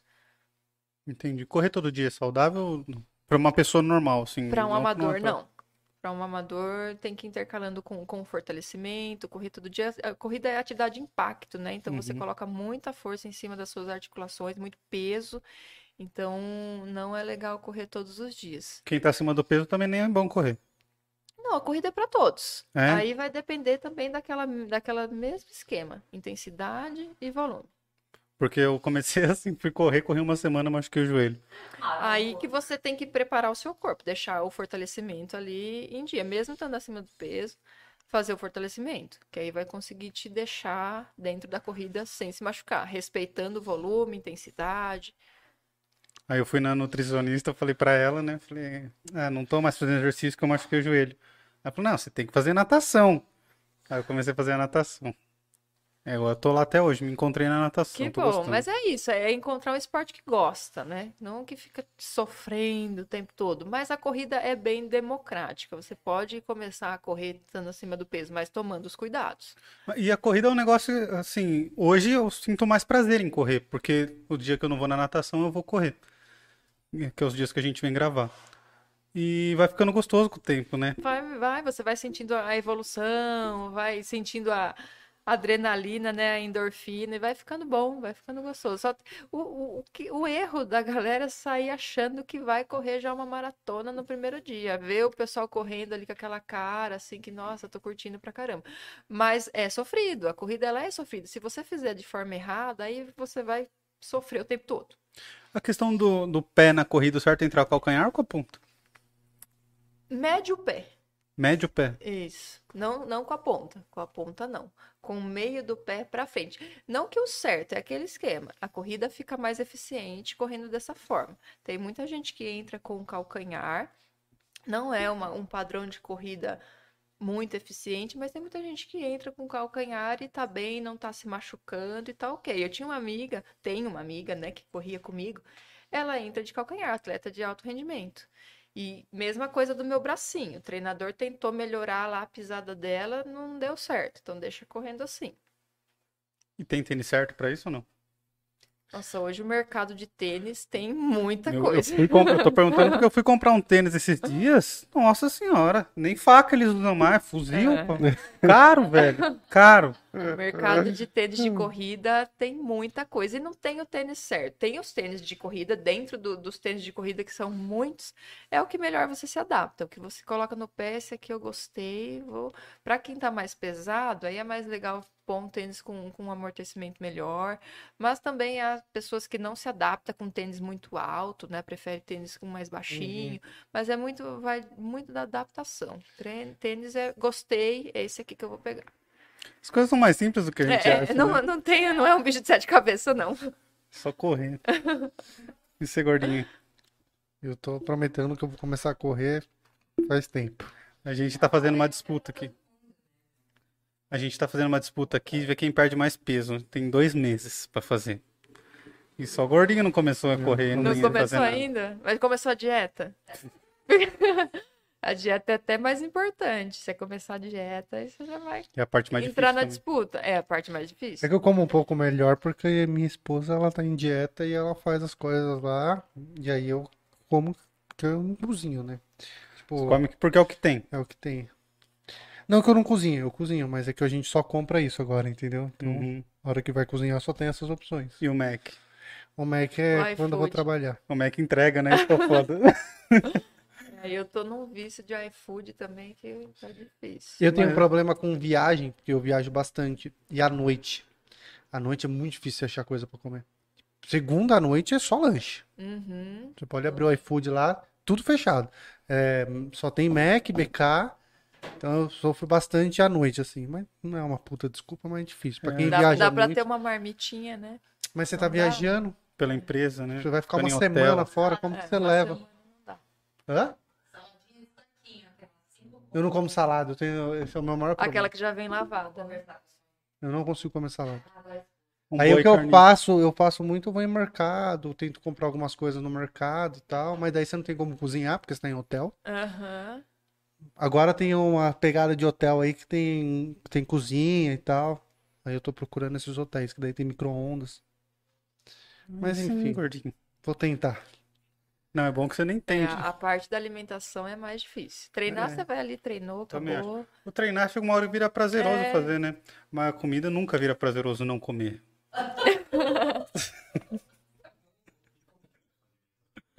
É, o, Ah. o Camales perguntou como é a alimentação dela. Eu falei, o Guilherme vai falar aí, que, que as pessoas acham que eu como. É, verdade. Ela come, Gui. As, as pessoas acham que olha pra mim, nossa, não deve comer nada. Ela, né? Imagina. Eu como de tudo, como de tudo e como bem. E, e- e, assim, eu tenho, mesmo eu diminuindo a minha carga de treino hoje em dia, acho que meu, meu organismo ainda continua acelerado. Então eu não ganho peso. Eu ganho ali, da época que eu era atleta para hoje, que eu era atleta de, de alto, eu sou atleta ainda, mas com um nível mais baixo. Tô mais no, no amador ali. Mas da época de alto rendimento para hoje, eu ganhei 4 quilos. Eu já parei de treinar forte já tem uns seis anos. Cinco anos, vai. E não ganhei muito peso. Mas porque meu organismo ainda tá acelerado. E quando atleta de, de alto rendimento, assim, mesmo quando eu treinava muito forte, o gasto é muito alto, né? Então a ingesta tem que ser muito alta É. também. Então não tem essa preocupação. Com até muitas coisas mudaram, até a parte nutricional mudou, né? Na época não tinha muitas essas opções que o pessoal inventa aí, várias dietas e disso, daquilo. Você no nutricionista, você come uma- um prato de salada, arroz, feijão, bife, tá certinho. Evita de ficar comendo muita fritura, de comer besteira e ok, e manda comida, pode comer bastante. Não tinha muito essa questão de, de várias coisinhas, coloca comida toda hora no dia e essas coisas. Tá com fome, vai lá e come. Então eu sempre, eu sempre eu vim dessa linha. Então eu sou eu, eu para fazer dieta sou muito de dieta sim, não dieta de, de parar de comer, que eu não preciso. Mas de comer certo, de comer ali regradinho, pesar. Eu até tentei, Ah. fui no nutricionista e tudo. Mas eu cheguei a fazer um período, tive uma mudançazinha no corpo, deu uma definida e tudo mais. Mas eu não senti diferença na minha disposição, assim, na minha força para treinar, e o humor ficava péssimo. É, eu entendo. Teve vezes que o Guilherme falou: vamos, vamos, vamos, vamos sair comer, vai, porque eu não tô aguentando. Eu sou aquela pessoa que você olha pra ela, não, não, não, não deve comer, né? Mas eu, eu gosto de comer. Como bem. E eu achava que era só eu, assim. Mas você fica com atletas, é tudo igual. Até agora, recentemente, ano passado, eu, eu fiquei um mês na Colômbia com outras atletas que estão na ativa hoje, até por, por ter mudado, né, o esquema da época que eu competia mais forte para hoje, achei que elas comiam mais direitinho, mesma coisa. Comem de tudo também, manda ver, come bastante. Você já foi para quantos países por- pela corrida? Aliás, sim, em todos. Quantos países você já foi? Eu não, não contei, mas acho que chega a uns 20. Nossa, Caraca, que que legal. Deve chegar. A gente sempre fazia o circuito europeu ali, competia em alguns países da Europa, competições sul-americanos, né? Então sempre aqui na América do Sul a gente rodou, aí os países da, da Ásia, né? Onde foi os Jogos Olímpicos, Mundial. Qual que você mais gostou, você sabe falar? Eu gostei muito da Escócia. Escócia? É. Nossa, deve ser linda a Escócia, né? É um país pequenininho, né? A gente não conhece, na verdade, assim, assim, países a gente fala que esteve lá. Para competir, a gente esteve lá, mas não consegue conhecer muita coisa. Por quê? Porque é pouco tempo? que? É, pouco tempo e competição, né? É, porque é a mesma coisa fica- quando você viaja a trabalho, É. mano. Você vai pra trabalhar. Exato. A gente até tem um tempinho para dar uma saída, só que aí é sempre antes da competição e aí a gente não quer ficar andando Abusando, muito né? para não se prejudicar e acaba não, não conhecendo. Mas a Escócia, como é pequenininha, o pouco que eu vi, eu, eu gostei bastante. Eu tenho até um pesar que eu tinha aquelas câmeras, já era aquelas mais grandonas, uma, uma Olympus que eu tinha, eu tirei várias fotos e eu perdi todas. Nossa. Não sei o que aconteceu, que tinha que passar pelo, pro computador ainda, na época era aqueles computadorzão com aqueles tubão atrás, assim, e perdi as fotos. Nossa. Os campos lá devem ser maravilhosos. Eu fui para participar de um, de um mundial de cross, de cross country. O que, que é o cross country? É competição em terrenos que não pode ter asfalto, é em terrenos alternativos, grama, barro, ao- depende do percurso, às vezes tem umas montanhas, uns laguinhos para passar no meio. Não é montanha, né? Não é prova de montanha, mas é uma prova bem pesada, assim. E aí eu fui para competir um mundial de cross que foi num gramadão. E aí ficava os escoceses tocando aquele instrumento no meio do percurso, com, Que a- legal. com, kilt, né, as, as saias, todos caracterizados. Então foi uma competição bem bacana. A o país eu gostei do, do que eu vi ali, é tudo muito cinza, né? A gente foi numa época que tava entrando no inverno e tava frio. E é um país que, não, pelo menos na época que a gente tava lá, não tinha sol, é aquela coisa cinza, mas bem bonito, bem legal, bem característico, assim. Até a competição tava bem, bem legal, característico do, do país, assim. E teve algum que você passou um perrengue muito monstro, assim? Nossa, eu já passei perrengue monstro sozinha. Porque essas competições aí no Mundial, Olimpíada, Sul-Americana, você vai junto com o grupo, né? Uhum. Aí o grupo vai, você vai atrás, você não tá nem vendo o que você tá fazendo, né? Tô, daquele vai, eu vou lá. Mas, só que aí eu precisei viajar sozinha algumas vezes. Aí quando eu ia sozinha, como eu não prestava atenção quando eu tava em grupo, quando, quando chegava no- na vez que tava sozinha, aí eu me ferrava, né?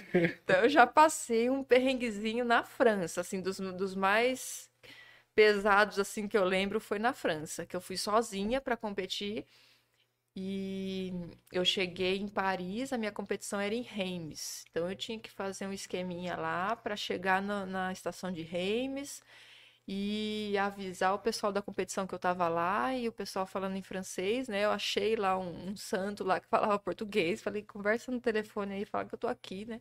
Aí vieram me buscar, deu tudo certo. Fiz a competição, não foi uma competição boa também, não, não fui muito bem. Mas fiz, consegui chegar, consegui o principal, consegui fazer, consegui competir. Aí o problema foi na volta.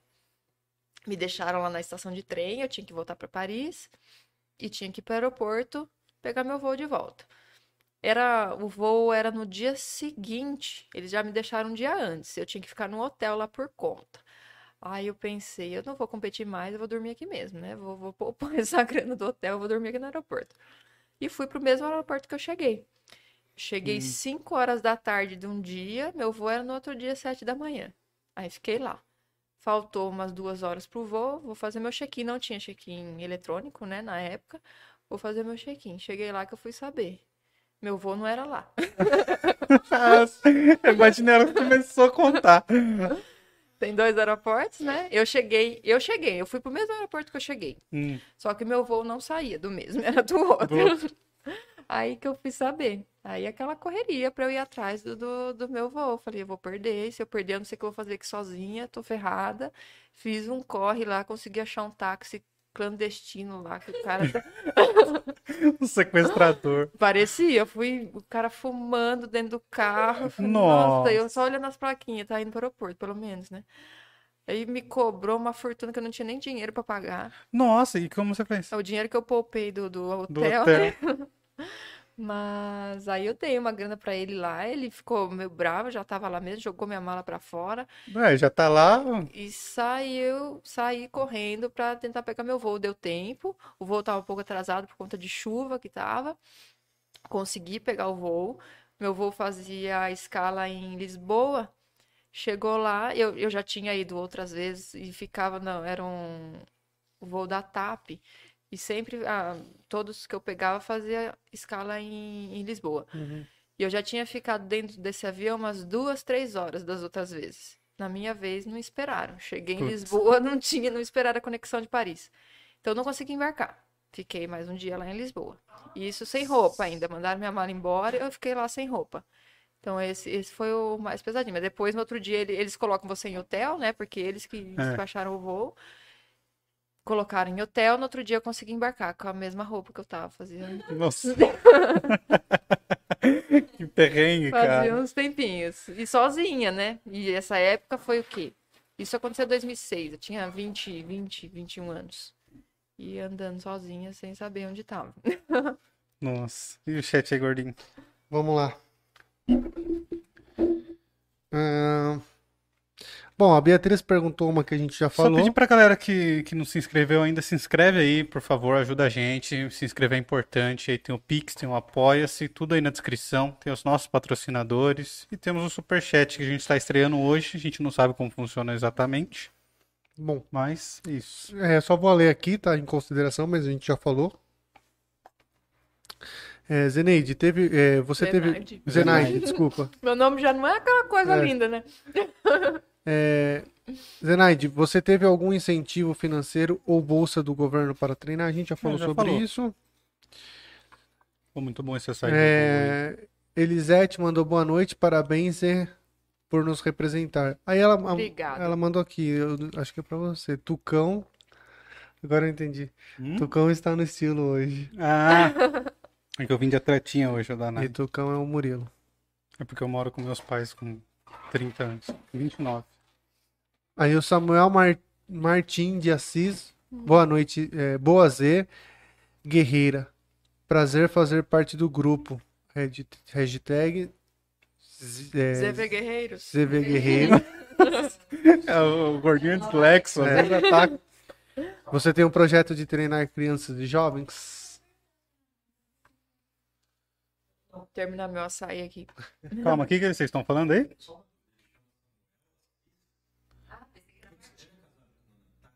Ai, eu não sei. Samuel, você é casado com a Natália? Se for, Ele é advogado. Eu não sei também. Sei que ele é advogado. Pô, se for o Samuel Martins, pergunta aí se é o Você Samuel. lembra dele ainda? Não. Hoje em dia você sabe como ele é? tá. Mas você viu ele esses tempos agora? Que ele tem um, cabelo, um cabeludinho assim. Ah, então acho que não. acho que não sei. Ele é pai. Homônimo. Que eu conheço também é advogado, também chama Cis. Cuidado com o fio aí. Cara, pode- Eu só não sei se ele, ele é- eu só não sei se ele trabalha numa seguradora. Bom, Samuca, vê se você é amigo do Samuel, Camaleão. Samuel, filho do Vartão, dá um é salve. Se não for, dá um salve também. Pô, daí vai ser muita coincidência, meu amigo de infância. Caraca. Mas é que eu acho legal assim da corrida que é isso, sabe? É, Fala aqui, Ali. diferente de vários jeitos. Exato. Vem cá, Lica, vem cá. É, mas aqui no ali. Não, Ó, a gente tem um episódio com a Lica aqui já. Que às vezes a gente tá falando em nível olímpico. A gente tá Vamos falando ver em as nível coxas como tão ali. assim, de performance. Mas eu, assim, pessoalmente, que, que tô aqui com a Z treinando já há uns três anos, né? O que eu acho mais bacana, que talvez seja interessante para o público que está assistindo, é que a corrida é super acessível. Então, às vezes as pessoas ficam assim intimidadas de vir treinar, porque falam assim: ah, eu não corro, eu não sei correr, mas tem vontade de correr. Então, a assessoria é justamente para isso, para adaptar a necessidade de cada um, né? E aí ela vai estar lá para orientar. Então, se todo mundo soubesse correr, não ia precisar né. É. de assessoria. Então, tipo assim, eu, tiazinha, né? Mas todo Tiazinha ali que é né? mó atleta, velho. Tô correndo, o Murilo me conheceu. Você sempre correu, né? Ah, mas sempre foi na orelhada, né? Você correr com uma assessoria, aí que você fala, ai, que frescura correr com assessoria. Uma coisa super acessível, só que eu acho assim que é uma coisa feita assim de maneira é, consciente. Então, quando você não tem conhecimento, você pode acabar se lesionando e uma coisa que você enxerga que ia ser boa para tua vida, de repente você se lesiona e você não faz atividade nenhuma mais no resto da sua vida. Então, quando você faz uma coisa de maneira construtiva, né, e, e de maneira orientada, você consegue fazer isso de uma forma constante. É aquilo que você falou, você não vai ser ah, atleta olímpica, Sim. não é essa minha, meu objetivo. Meu objetivo é envelhecer bem, que é o que me resta, né? então, assim, você o envelhecer bem, com saúde, é você fazer exercício na medida da tua capacidade, que foi o que ela falou. Então, eu não vou ter uma- um desempenho similar a uma pessoa mais nova, ou uma pessoa, sei lá, mais capacitada, ou mais. Porque tem pessoa que tem dom mesmo, né? Tem Sim. pessoa que Uhum. corre, né? E não tem jeito, é da pessoa. Aí eu falo pra Zé, porra, Zé, eu corro que nem um elefante, cara. Mas, meu, dentro do meu passinho de elefante, eu tô evoluindo, Sim. né? Eu vou tendo uma E, evolução. é- e é, é o que eu falei, né? cada um tem o seu Cada um jeitinho, tem o seu né? A gente consegue Meu é melhorar você, não melhorar comparado ao outro. E tem um lance também do coletivo ali, de, de formar a amizade, formar o grupo, né? É essencial, cara. Eu Não, acho é- que é isso que é, né? Um do- dos diferenciais da assessoria é isso. É essa questão do grupo, é mais ligado ali à pessoa, né? Não é só passar um exercício físico, é, é pessoa mesmo. Tem, você fica com contato assim com a pessoa, diferente de você ir numa academia, onde você É. chega lá é mais um. Não, é verdade. Às vezes assim, dá vontade de ir pelos amigos que estão lá, né? Nem- Não, mas Sim. isso que é. É um amor, estímulo, É um estímulo. exato. Mas o que eu. Ele terminando, né? Fica à vontade, o tempo é seu. Meu intrometimento, né? Lica foi minha é primeira chefe. assim, é, você vê uma pessoa do nível da Z, da, da experiência, da capacidade, meu, humilde, cara, humilde, acessível. Eu vi, ela falou que é atleta mediana. querida. Cara, ela fica sem jeito quando o povo vem pedir autógrafo. É porque minha letra é péssima. É Não, melhor não tirar uma é, foto que é cara. melhor. Eu já vi gente vindo tirar foto com ela, ela, tipo assim, tipo, na cara dela. ela Tipo, eu? Eu, por quê? e é uma pessoa admirada, respeitada, e eu sou super grata. Ai. Olha que bonitinhas. E como que as pessoas fazem pra para virar alu- aluno seu, Zé? Ah, o contato normalmente é pelo Instagram ou pela, pelo celular. O pessoal entra em contato, pergunta nosso trabalho, a gente conversa, vê quais são os objetivos. E aí a gente vai se é alinhando. O meu Insta é zatleta, underline. Ixi, agora olha, sou tão boa de... Tá aqui seu celular. Sou tão boa de... Tenho da assessoria, né?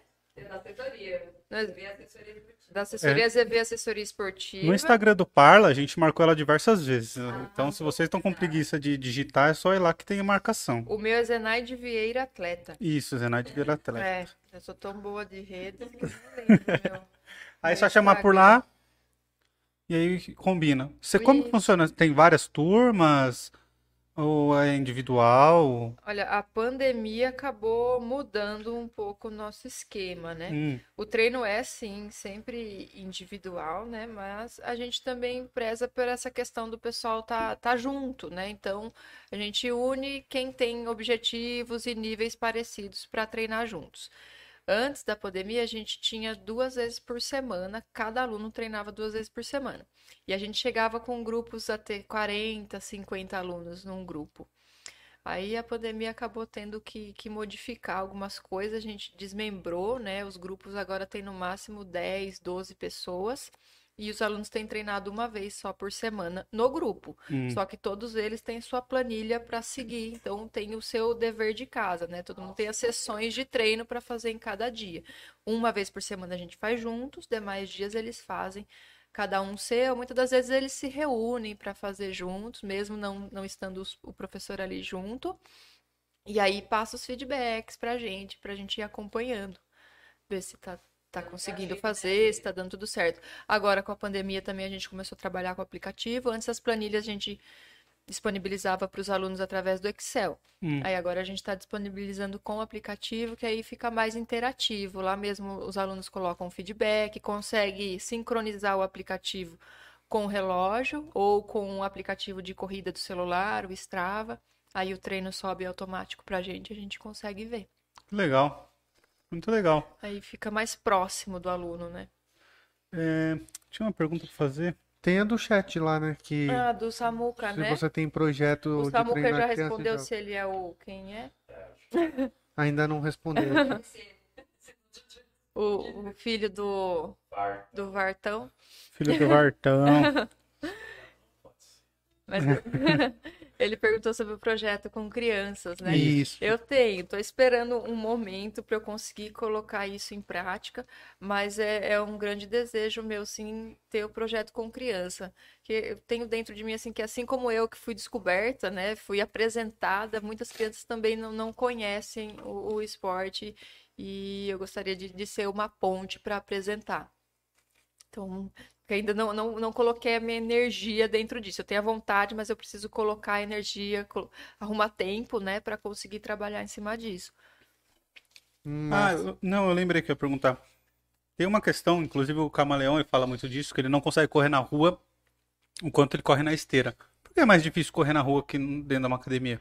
A esteira, ela, ela te ajuda, né? Ela te ajuda a empurrar ali a passada. Você não faz a Hum. passada sozinho. Já na rua é você que tem que fazer a força ali. E fora que ela não tem alterações climáticas, né? Não tem vento, não tem sol, não tem chuva, não tem elevação, não tem o terreno acidentado, né? Às vezes você pisa num buraco, numa calçada mais Você tem que descer da guia, É. subir guia. na rua é mais complicado, você tem que ter mais atenção. Mas também é mais legal, né? Você sente o ventinho no rosto, na rua. Eu gosto mais de correr na rua. E aí você fazendo aquela, respeitando, né? Não abusando no ritmo, vai ali no tranquilinho, dá pra, dá pra migrar da esteira pra rua. Eu convidei o Camares para ir na 9 correr. Vamos, Camares?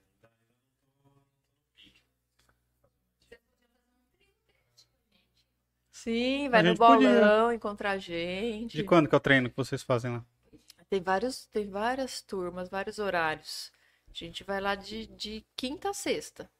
Aí, vamos? De, Tem ter... que ser de de quinta quinta. a sexta, não, de terça a sexta. a gente tem que ser quarta ou quinta. É. Convida Quarta. que a gente vai. Quinta a gente tem turmas 19 e 15. Essa se- Literalmente o Parla vai em Essa peso. semana, se vocês forem, vocês são guerreiros. Por quê? Essa semana vai esfriar, né? Ah, mas é bom correr no frio, né? É ruim no começo. É, é. Mas é, tem que ter coragem. Que o, bo- o bolão ele venta bastante, mas o, o inverno realmente. O inverno que a gente tem aqui, né? Que não é tão agressivo, não tão intenso, são temperaturas boas, ideais para correr, assim. Legal. Convida que a gente vai, sim. Já, tá, já estão convidados. Então vamos, quinta-feira? Quinta, vai, 19 Camares? e 15. Camaleão, ele é o... Ah, é verdade. Sexta cedo?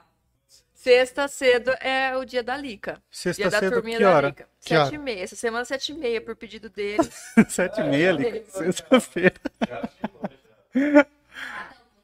Por mim, você tem que ir dia. Tá. Não, mas tem que ir todo mundo. Sexta, sete e meia. Você vai? Até que hora que é? Uma horinha. Uma hora, uma hora e dez. Ah, no dá pra eu ir, sim. Cê- Vamos, falo que sexta-feira, sete e meia. Aí não sou eu que tô. Então vamos. Então marcado? Sexta-feira, sete e meia? Só que aí eu não vou estar. É uma outra Ah. professora que, que dá essa aula. É a Nath, que também é ótima. Tá, Ela faz beleza. o quê? Ah, tá, tá. Não. É. Vou então. Tá Vamos marcado sim. sexta-feira, dois desafios. Acordar cedo, cedo pra ir correr e correr. Nossa, é verdade. Ixi, agora não tem como fugir mais. Vai ter um monte de fiscal. Pior que vai mesmo. A gente, eu comecei a fazer dieta aqui, a nossa competição de dieta. A galera, se eu posto qualquer coisa, mas não tava de dieta? Foi treinar hoje? Não sei o quê. Olha só, galera, velho. Vários fiscais. E o chat aí, gordinho. Bom, Joyce Vieira. É, Joyce. Z, minha inspiração. Coraçãozinho. Obrigada. Vocês que são a minha. Aí. Isaura Esquiace. Boa noite a todos. Beijos, Lica. Minha avó. Nossa. Minha avó. Minha avó adora você, Lica. E o camaleão também. Minha avó. A Isaura, eu achei que fosse uma aluna lá de Campo Limpo. Tem, Tem. tem em Campo Limpo também? Tem. Que legal, cara. Gigante, então. Amanhã negócio. eu vou lá. Amanhã eu tô em Campo Limpo. Aí o YouTube fez uma brincadeira, acho que a questão do, do McDonald's e da Coca. Ele falou: é grátis só para atletas ou para as bolas também? Vou lá. O Adalto, o Adalto e amigos mandou assim: quero saber quando vamos treinar para a próxima maratona. Ixi. Vocês fala- fazem maratona? O papo dado com o projeto agora é outro. Qual que é o projeto agora? Do... Não, ainda em off. Ah, Ainda não vou contar. Mas O meu projeto é Olimpíadas 2024 para comer no Mac no vamos- va- eu não sei se ainda está, né? Acho que o McDonald's saiu da- do jogo. Ah, mas vai ter um substituto que Ah, vai não vai ter. decepcionar, Tem né? pita, você tem muita coisa lá que você vai gostar. Agora eu quero ser atleta. Mas é dependendo da distância que a pessoa quer correr, as dela já vai sendo a orientação, entendeu? Então você quer ir para os Jogos Olímpicos, já, já vamos trabalhar em cima. É tarde, né? Já foi. É tarde. Porque não, não adianta, né? Tipo, tem que começar cedo, não tem? Depende. Tem, tem casos. O normal é começar mais cedo, mas tem casos de atletas que começaram mais tarde e deu muito certo. Eu tenho um Nossa, colega que começou, ele era coletor de lixo, então já corria, né? Mas ele começou no esporte, assim, treinar mesmo no alto rendimento com 29 anos. Nossa. E ele foi campeão pan-americano em Guadalajara, no, no México, 2011, né? Foi aos Jogos Olímpicos do Rio, na maratona. Tô no tempo ainda, tô com Então. 27. Eu também tô no tempo. Gordinho. Então, tem, tem casos, tem algumas, é, são Mas exceções, você vê minha mas tem. motivação pra ser atleta? Tá comendo um Mac de graça. Se você treinar, você vai poder comer um monte. Exato. É. Eu tô ligado com o E de botina ainda, hein? Correio de Botina. Esses dias eu vi um dançando no 9 de julho lá. Todo mundo, mó festa, porque tinha um som bombando num carro lá e tudo eles pararam, dançou. Aí saiu correndo atrás do caminhão. Ó, o pique. Então, ele já estava treinando, né, há um tempo. Antes de, de, de focar ali no, no esporte, só já vinha treinando alguns Corre com anos. peso. E com peso ainda. Exato, já, tem- já, já vinha se preparando. Aí o Destruindo Ouvidos mandou. A Z com pouco mais de 20 anos ganhou tudo isso de medalha. E eu com 17 queimo minha mão fritando ovo. Lamentável meu patrioti- patriotismo. Esse moleque é engraçado. O tio Ri. Meu irmão foi campeão brasileiro de triatlon, Olha só. mas nunca parabéns. ganhou grana. Minha família sempre ajudou a viajar, mas isso, no, é, isso nos anos 80. Pô, que legal. E o triatlo é um esporte caro, né? É. A corrida é mais barato, você Mais compra. acessível. Esporte coletivo, o atleta ganha mais do que um- uma pessoa de esporte individual, assim. É, É. é uma coisa a se pensar, né? Mas o atleta, mas aí você fala? Tipo, futebol, basquete, os caras ganham uma grana. E é um esporte coletivo, não é ele sozinho, ele não joga sozinho. Mas isso não O tá cara muito ligado.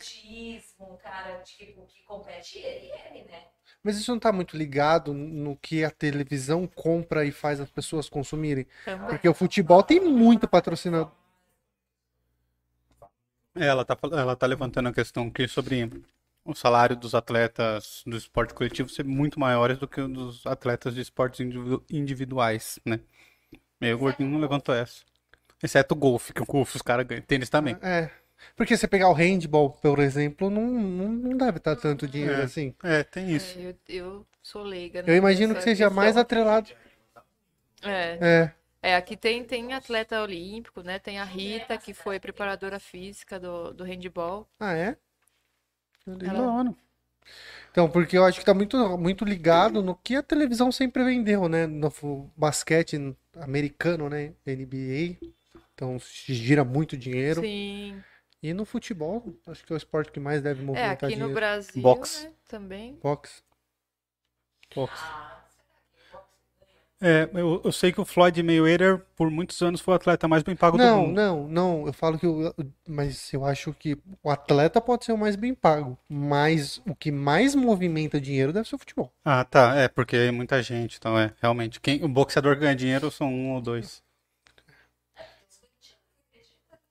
A gente tem que acreditar, né, Lica? Mas poderiam mudar isso, né? Ah, Poderia. poderia. Poderia. Colocar mais a mídia mesmo nos esportes. Até a questão do esporte na, feminino, né? Então, tipo, ó, que isso é muito atrelado no masculino, né? O fu- futebol masculino dá muito dinheiro. É, O basquete O feminino masculino dá muito tem dinheiro. conseguido ganhar algumas coisas, Exatamente, né? é. Conquistar algumas coisas, mas Só o é fato difícil de- pra elas. Só o fato de a Globo, pela primeira vez na história, a Globo o transmitiu jogo, a né? Copa do Mundo feminino. Nunca tinha transmitido no, no, no país do futebol, no né? país do futebol. Mas a gente estava discutindo isso hoje, né? Porque o Fabrício levantou a questão do vôlei e tal, de ser emocionante.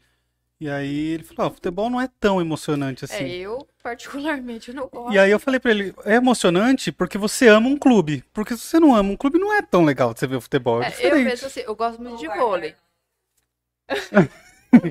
No bar do Arnaldo é. É, Mas eu gosto de ver a seleção jogar, porque eu não torço pra nenhum time. Então Então, eu gosto de ver quando a seleção tá jogando.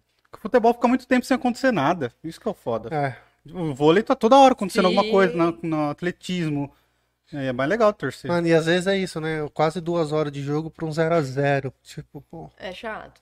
Eu não gosto, é chato. Exceto aquele jogo que o Corinthians ganhou de 6 a 0 com o time reserva do São Paulo. Você? Ah, isso aí são. Corinthians São Paulo nem assisto mais, já sei o que vai acontecer. Bom, aí vamos lá. A Lica mandou assessoria só pra quem corre. Não, é que é aquilo que eu tava falando, pra mostrar que é acessível pra todo mundo, né? Hum, Sim. então, Aí Elizabeth Davi mandou assim: a tia vai correr atrás de vocês. Aí André Fernandes JDI mandou: melhor exercício de todos, comida. a comida, não é nem corrida. Você- Corre e depois É corre. comida ou corrida? Comida. Hum.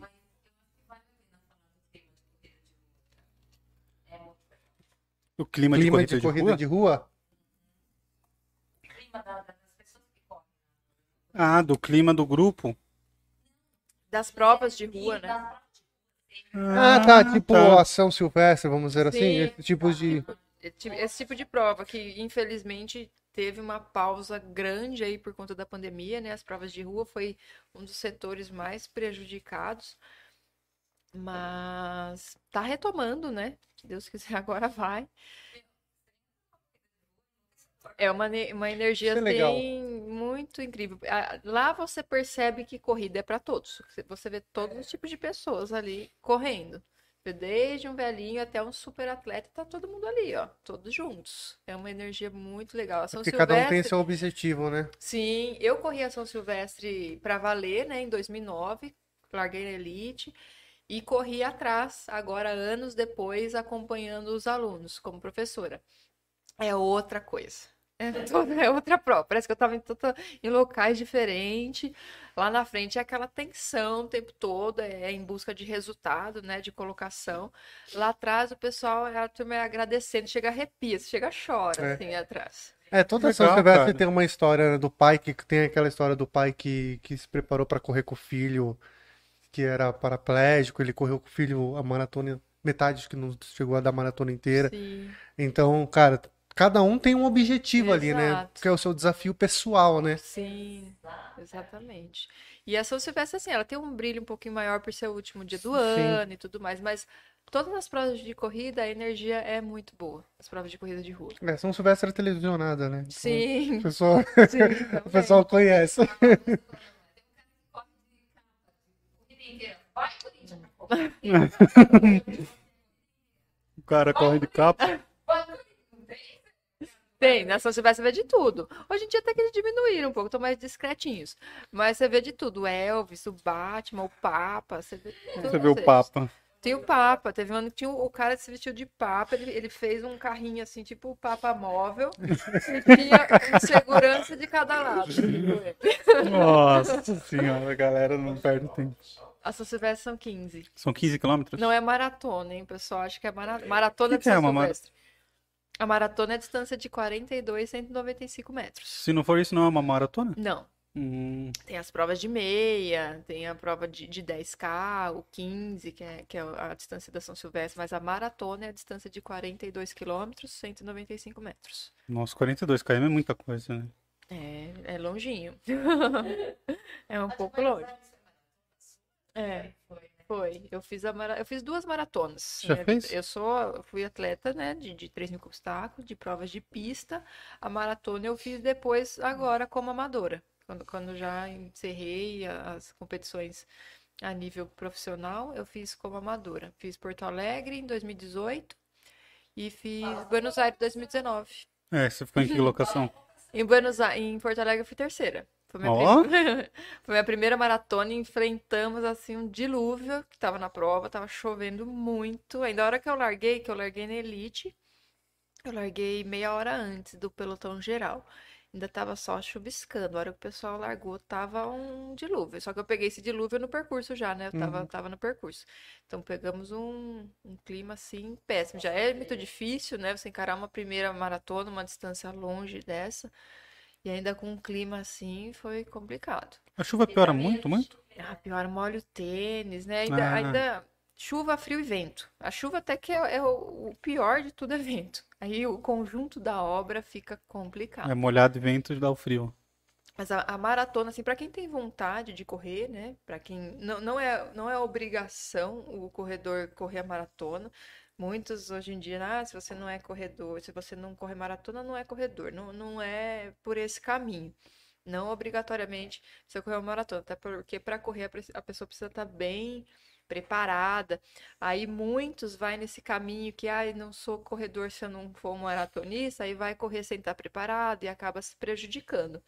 Mas para quem tem vontade e tem que se preparar para fazer a prova, é, é muito legal, assim. E é- essa primeira que eu corri, eu nunca, eu já- chorei, nunca chorei de emoção, assim, chegando numa que prova. legal, Na né? maratona, o choro vem, o choro sai de dentro, assim, a hora que você vê. Porque o final ali, os últimos seis quilômetros, você vem assim, não, eu não vou conseguir chegar, que a perna começa a pesar, mesmo tendo feito o treino, ele, ele vai bater, o cansaço vai bater. E, e eu falo, não vou conseguir chegar. E em Porto Alegre, o pórtico de chegada ficava na curva, assim. Eu, se virava, mas Vocês se chutaram isso? É. Do nada ele pede desculpa. Lesionar nossa heroína aqui. a gente vinha numa avenidona e não, eu não vi o pórtico. Falei, gente, esse negócio não vai chegar. Aí virou e você viu o pórtico. Era assim, você virava 50 metros, estava o pórtico. Aí você vem assim, não acredito, meu Deus do céu. Aí você chora assim de, de alívio, de, de emoção. É um sentimento gostoso, assim, para quem curte dar uma sofridinha, que é sofrido também. É, mas é uma, é uma Mas é vitória, uma, é uma né, cara? sensação de, de satisfação, assim. A São Silvestre também. Brigadeiro levantou. 500 metros está na Paulista, né? Você você vira na Paulista, 500 metros chegou. Mas Pô, é- que legal. Tem aqui em Jundiaí corridas de longa distância assim? O Eventos, máximo aqui já organizações? tem. Tem provas de, de corrida de rua. Tem uma do Max, né? A do Max não tá tendo mais. Há alguns anos. Hum, Hum. O último ano dela, acho que foi 2014, se eu não me engano. Acho que foi 2014, o último ano agora. que aconteceu. Você A gente fazer uma? organiza, eu ajudo a Ah, organizar, você- faço parte da, organiza- da organização de uma corrida, que é a Corrida do Coração. A gente está na, na Ah, quarta vi. edição, Também na 9 de julho, Aham. quando aconteceu presencial, a gente conseguiu fazer dois anos presencial. Aí o ano passado e esse que está sendo virtual por conta da, da pandemia. Esse ano agora a gente abriu as inscrições essa semana. Legal. E quanto, quantos quilômetros são? 5 e 10. Aqui em Jundiaí, o máximo que teve de prova de rua é 10 quilômetros. A gente ainda não conseguiu pôr uma meia maratona, mas a gente gostaria. Que legal. Acho que de 5 eu consigo correr, hein? Se tá treinando. Dá. É, o, o caminho do, do, do iniciante é primeiro fazer as provas de 5. Aí depois, quando já tiver legal, ah, quero subir um pouquinho. Vou, faz- vou tentar fazer o 10. É, essa escadinha que a gente vai subindo. Vai. Será que dá? Quando Chega, vai ser? chega de promessa. Setembro. Setembro? É. Chega de promessa. Ó, tem agosto inteiro pra treinar, um pouquinho, ó, tem um pouco mais de um mês. Eu corro 3. Ah, mas dá pra treinar. Se você treinar direitinho, você consegue subir pra 5. Não vou prometer, não. Você vai consultar o dia. Tô fazendo muitas Eu promessas já, Lica. Eu vou treinar de manhã lá, lá eu decido. Lá eu vou ver. Eu preciso começar a fazer alguma coisa mesmo. Vai correr, gordinho? Eu gosto de correr, eu gosto bastante de correr. Do exercício. Sério, mano. E chat? Ah, daí tem aqui, ó, o, o Edmilson mandou assim: come pouco ela. Ah, o cabeça? o cabeça é chefe de cozinha. Aí o Ricardo Tio Ri mandou assim: que inveja. Falo oito idiomas e quero conhecer todos os 266 países reconhecidos pela ONU. Tio. É, a gente chega Ah. nos países que não sabe nem que existe, né? O tio Rio é um cara bom pra viajar com ele, velho. Dificilmente você vai ficar perdido. Ele fala oito idiomas. É uma coisa que tá falando aqui que é interessante é em relação como o esporte é vinculado ao ensino, né? Das escolas e aqui no Brasil não tem esse Escreveram isso nos comentários? Escrever aqui? É que eu tô cheio. Ah, tá. É Ah, que tá. eu tô, eu tô lendo aqui Do tio Ri? do tio Ri. Sei lá, essa porra. Tio Zé. Vou chamar ele de tio Zé agora. O tio Ri virou tio Zé. Não sei. Ah, é o que foi lá na jornada. Que eu falei pra você que tinha um amigo meu lá no- fazendo curso com o Maus, final de semana. Inclusive, ele falou que tem gaita de Foley, mano.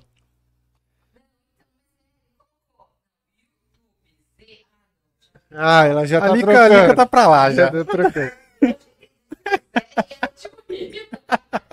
Você acha, você acha que deveria ter incentivos na escola, como é pedido nos filmes americanos? Ah, tá, ele tá falando. Ah, tá. Mas peraí, a Ah, gente tá, vai tá chegar, a gente vai aqui. chegar. Aí o, o Adalto e, e amigos mandou, vamos fazer esse projeto, bora, vamos, é, acho que ela tá falando Da- das do- crianças. crianças, né? Aí falou, vamos camaleão. O Camarão tá desanimadão hoje, não sei o que tá acontecendo, olha. E aí ele Bora. falou, sou fã da Z. E falou porque a Lica é fera também. O Adalto? Ah, e o, o Samuel acabou de responder, sim, sou eu, desculpa. Olha só. cola aqui, cola aqui, camaleão. Põe a câmera aqui e vem pra cá. Aí ele até pediu desculpa, está no hospital e teve que sair. Ah, o filho dele operou Pô, é o. Samuca mesmo. Pô, eu tô aparecendo? Não dá pra saber se eu tô aparecendo. Tá, baixa um pouquinho mais. Pô, o, assim, né? O, Fala no mic aqui, Pô, peraí, eu vou ter que sentar no seu colo, irmão. Não, não sei como é que tá o som. Deixa eu ver. O som, o som sai aqui, ó.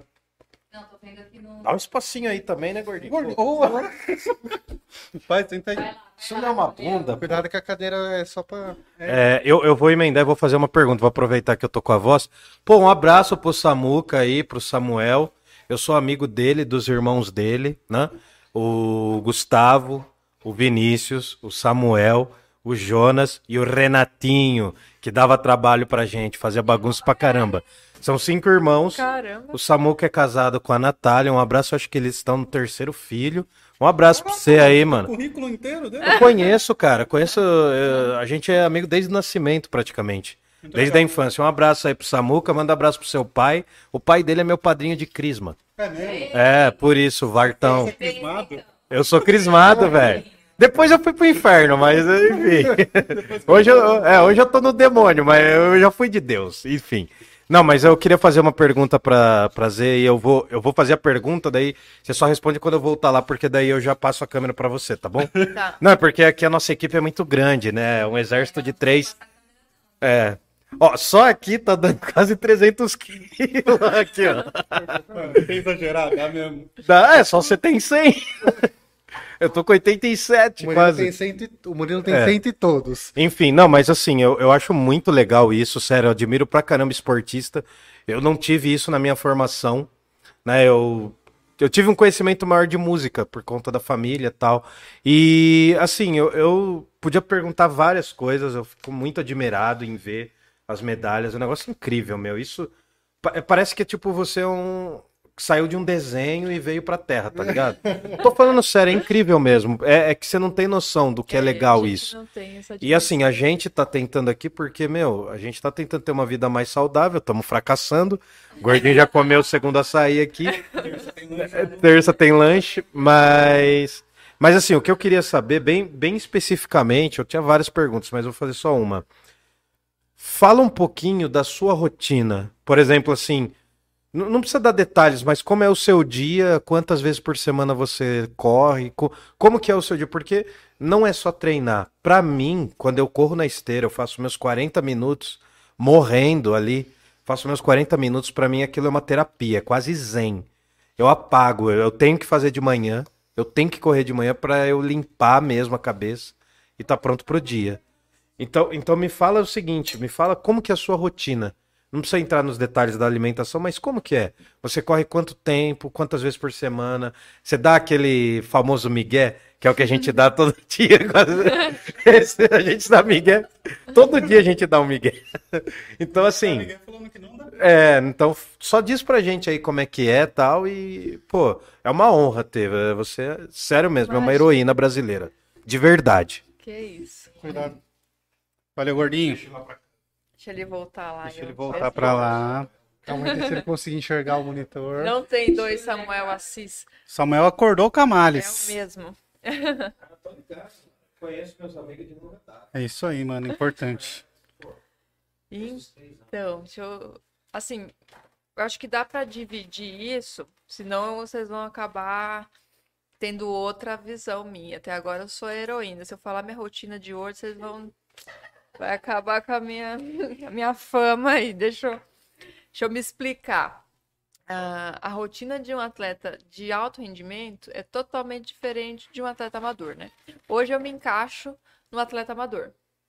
Então tem, tem duas, duas faces aí, né? Quando eu só treinava, né? Que era a minha atividade, quando eu estava no nível de, de Jogos Olímpicos, de Pan-Americano, a rotina era totalmente diferente do que é hoje. Então a rotina era treinar, acordar de manhã, treino, volta para casa, o treino ali da- das 7 até as 11 aproximadamente, casa, almoço, descanso, pelo menos umas duas horinhas de sono pela tarde, acorda, come, treina de novo. Aí depois eu, eu comecei a estudar num determinado momento que eu ainda treinava muito forte, então eu tinha que dividir ainda, tinha que treinar um pouquinho mais cedo no período da tarde para poder ir para a faculdade. Esses treinos seus era- eram todos até a exaustão, assim? Ou... Não, os treinos, assim, basicamente é parecido com, com, com os treinos de, de atletas amadores, até amadores que treinam forte, assim, tem muitos amadores que treinam forte, só que eles, não- a, a diferença é que eles não conseguem treinar dois períodos, né? Então, o atleta de alto rendimento tem, ainda mais atleta de, de meio fundo e fundo, que são provas de resistência. Então, para atingir um volume ideal para treinamento, tem que treinar dois períodos. E atleta amador não consegue isso por conta do trabalho e não consegue descanso também. Então, consequentemente, os treinos de intensidade de um atleta amador não consegue ter um nível tão alto quanto o de um profissional, porque ele vive daquilo, ele tem o tempo de descanso e ele tem aptidão maior também para aquilo, né? Foi descoberto cedo e, e- e vive o esporte. O amador, ele, ele tem aquilo como estilo de vida também, só que ele não, não tem o tempo de descanso, né? E é o que eu vivo hoje. E, o esporte me acompanha, só que diferente do, do amador, para mim é uma confusão mental, assim, um pouco. Porque eu vivi muito tempo ali do esporte, tendo ele só ele como atividade, né? Tendo meu tempo de descanso, conseguindo render muito nos treinos porque eu descansei. Hoje em dia não tenho mais descanso. Então minha rotina hoje é, é, é... tem dias que eu dou aula hoje mesmo. Eu comecei a dar aula às 5 e meia da manhã e aí o meu treino é depois. Água, Zé. Obrigada. 5 e meia da manhã até umas 9 eu dei aula e aí eu treino depois. E aí, à tarde, vou para casa, tenho os trabalhos de casa também, de planilha, de feedback de aluno e responder mensagem, para depois eu sair da aula de novo. Eu até ontem, até eu tentei treinar dois períodos, já fico muito cansada. Hum. Porque tem que fazer outras atividades, não tem aquele tempinho do sono, acorda muito cedo, então tem toda essa questão. Fora que a questão mental também conta muito. Para quem esteve muito tempo dentro do alto rendimento, você começa a ficar com uma estafa mental, assim, de, de, de falar e viver aquilo a todo momento. Claro que é o que eu amo, é o que eu gosto de fazer, eu quero fazer isso por toda a vida. Só que eu não consigo mais, depois de um determinado tempo, vivendo muito aquilo, aquilo, aquilo, tem hora que você tem que desligar. Você não consegue ficar ali o tempo inteiro. Você tem que dar uma desligada e acontece os migué. Aí, aí, é a hora que vem o, o migué. Hoje em dia, sim, quando alto rendimento, não, não tem o migué. Você não tá com vontade, você vai sem vontade mesmo. Quando, quanto amador, hoje eu me entendo assim. Eu já vivi muito ali na, na pressão, né? Eu tenho que ir mesmo estando sem vontade. Hoje eu, eu me dou o direito de, de dar os migué, sim hoje em dia. e os alunos não me ouçam. Mas é o que eu expliquei. A minha história é diferente. faz o que eu mando, não faz o que eu faço, né, Zé? Gente, nasce gente. A Z está lá. É, a Lica tá falando que a Z não mata. Não mata o trem. Só pra correr 10 não, é, hoje em dia, olha, daí falando de, dessa questão de, de quilometragem, de volume, eu treinava aí em média 160, 180 quilômetros por semana. Nossa. Hoje, se eu chegar a 100, vai ser uma semana bem pesada. Bem difícil, assim. Não, não tenho conseguido. Minha média tem ficado em 70, 80 quilômetros por semana.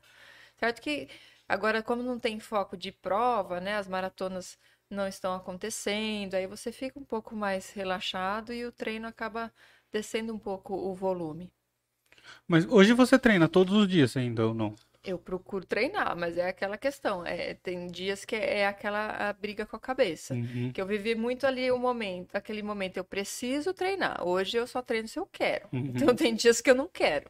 Aí eu acabo não, não fazendo, mas eu tenho respeitado a, a minha cabeça. Isso dá quantos quilômetros por dia, mais ou menos? eu treinando é. agora, nesse momento, dá uma média de 12 quilômetros. Todos os dias. Nossa. É, na, na média, mais ou menos. Eu vi que você é. tem uma tatuagem da, da Olimpíadas, agora que você... É, tá, tá bem apagadinha. tem o, até aqui o aro... O amarelo. O amarelo nem aparece muito. Tem que dar uma retocadinha nela para ficar mais bonitinha. ah, bom.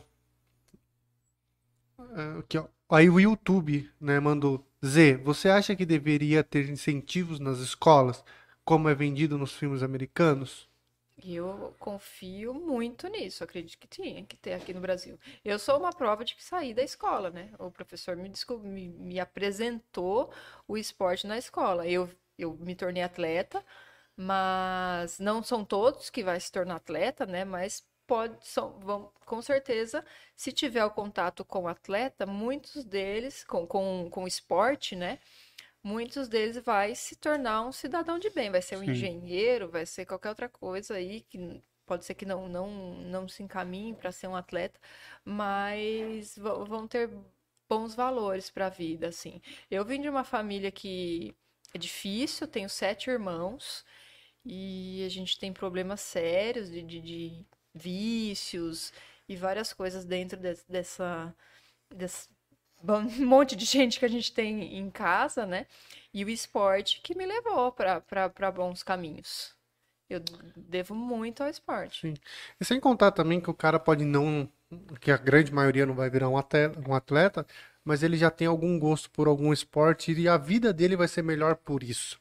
É, né? Né? Com a quantidade de doenças que você evita por praticar um esporte. essas coisas assim. Exato. É um investimento que vale, né? Sim. Fora a formação de caráter, né? Bom, aí a Elizabeth Davi mandou: Minha filha ganhou muitas medalhas no vôlei na esportiva. Olha isso. Esportiva. Beijo pra Gi. Aí o Adalto e amigos mandou um telefone aqui. né? Acho que é pra, pra inscrição da prova, será? Não sei, ele mandou um telefone. Boa. Tem WhatsApp para escrever na prova. Ah, Ah, então, ó, tá. é 11 97486 7846. É o número dele esse? Ele fazendo o telefone da Sinite. Qual que é? Final 7846.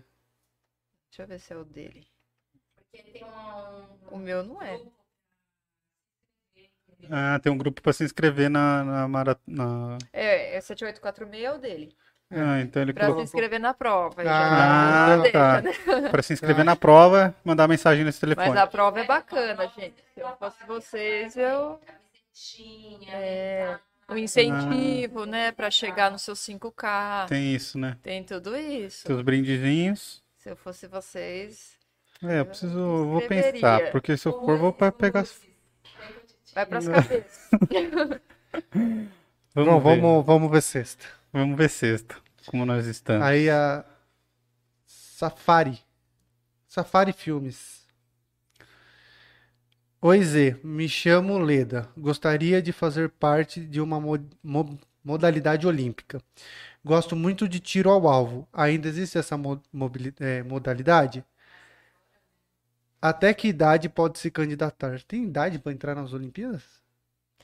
Tem a idade mínima, máxima acredito que não. Máxima aí é, é aquela questão, você se Aí- classificou, você vai, dependendo da sua idade. Mas qual a modalidade? Tiro ao alvo? Tiro ao alvo. Tiro ao alvo tem. É, Tem. Eu acho que Tem, tem, porque tem. eu vi Tem sim, De o Brasil, flecha. o Brasil teve medalha na última, né? Na, Na Olimpíadas última do Rio. E a tiro, né? é. É tiro esportivo, isso, é tiro esportivo, que esportivo. se chama. que eu vi, eu vi que tava rolando de arco e flecha lá. Arco e flecha é legal. O de tiro foi no comecinho. que Foi um dos foi, primeiros. tiro, já. Já. É. Pelo menos o feminino foi. Eu Teve até uma eu tava ganhando. vendo uma história da, acho que das primeiras Olimpíadas que, que levou atletas do tiro, do tiro esportivo, que, que eles foram iam de navio e tudo mais. Até a primeira medalha do Brasil foi no tiro. Foi no tiro? É. Que legal. E aí, gordinho? Aí o Samuel mandou abraço, Judão. Fomos para a Alemanha juntos. Olha, que legal, velho. Prazer em ser seu amigo. Em agosto teremos nosso quarto filho. A Olha. pergunta do projeto das crianças foi interesse.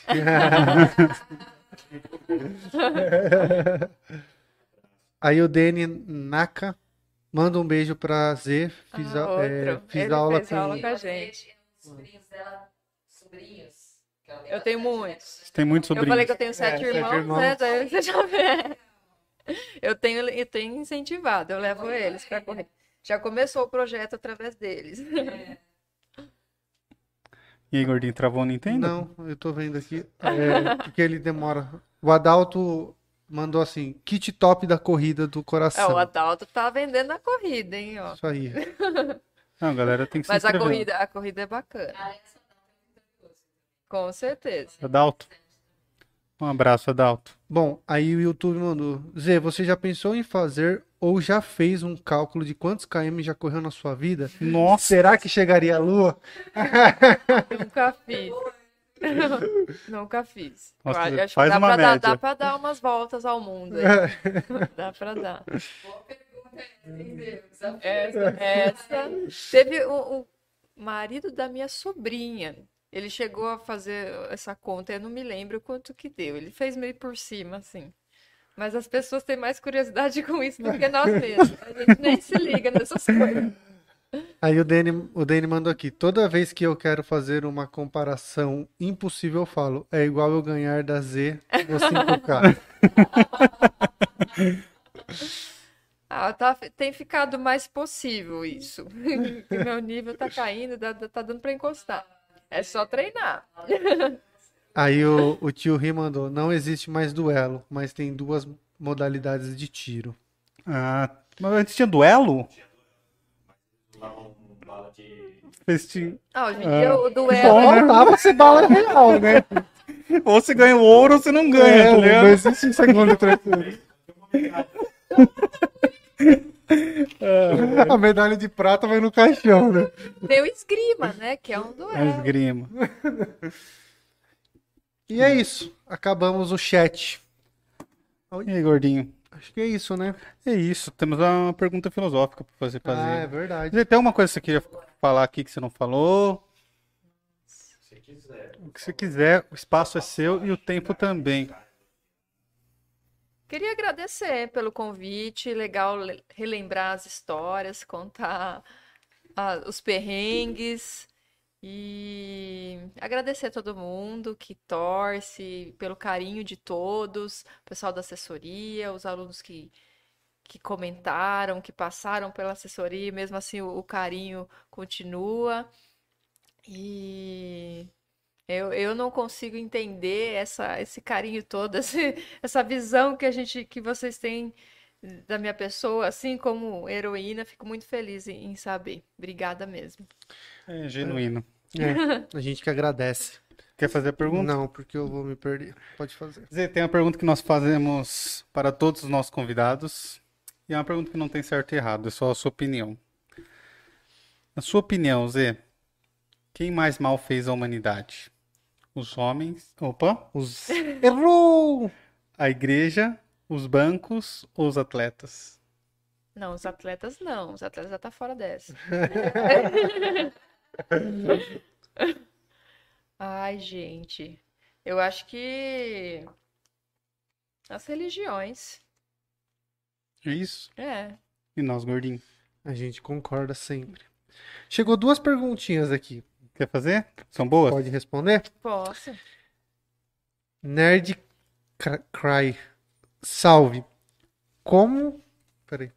Como que um atleta olímpico lida com a pressão da, da média da mídia e sociedade? Tá escrito errado.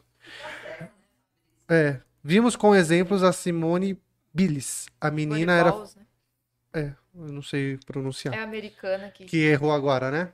Uhum, agora nos jogos de. A menina era a favorita e não foi tão bem. Hum, É, ela errou feio, né? É. Não é que não foi não tão bem. Sim, é o que eu comentei no no começo da questão psicológica, que foi o que me atrapalhou muito. É, é complicado, a, a- questão mental, essa, essa parte de, de lidar com a pressão, no meu caso, de, de entrar num estádio de 90 mil, com 90 mil pessoas para competir, é difícil para ela, no caso da, da, da menina da ginástica, você entrar como uma favorita também, que aconteceu comigo no Pan-Americano.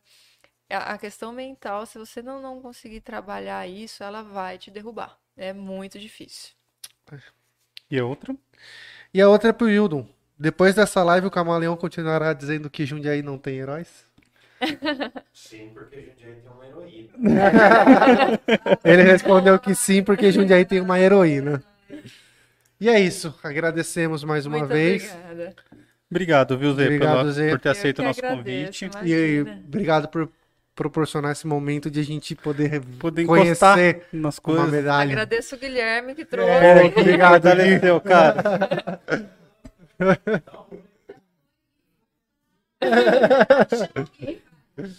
Se não fosse ele, eu não tinha visto as medalhas. Se não fosse ele, não tinha visto mesmo. Guardião das medalhas, né?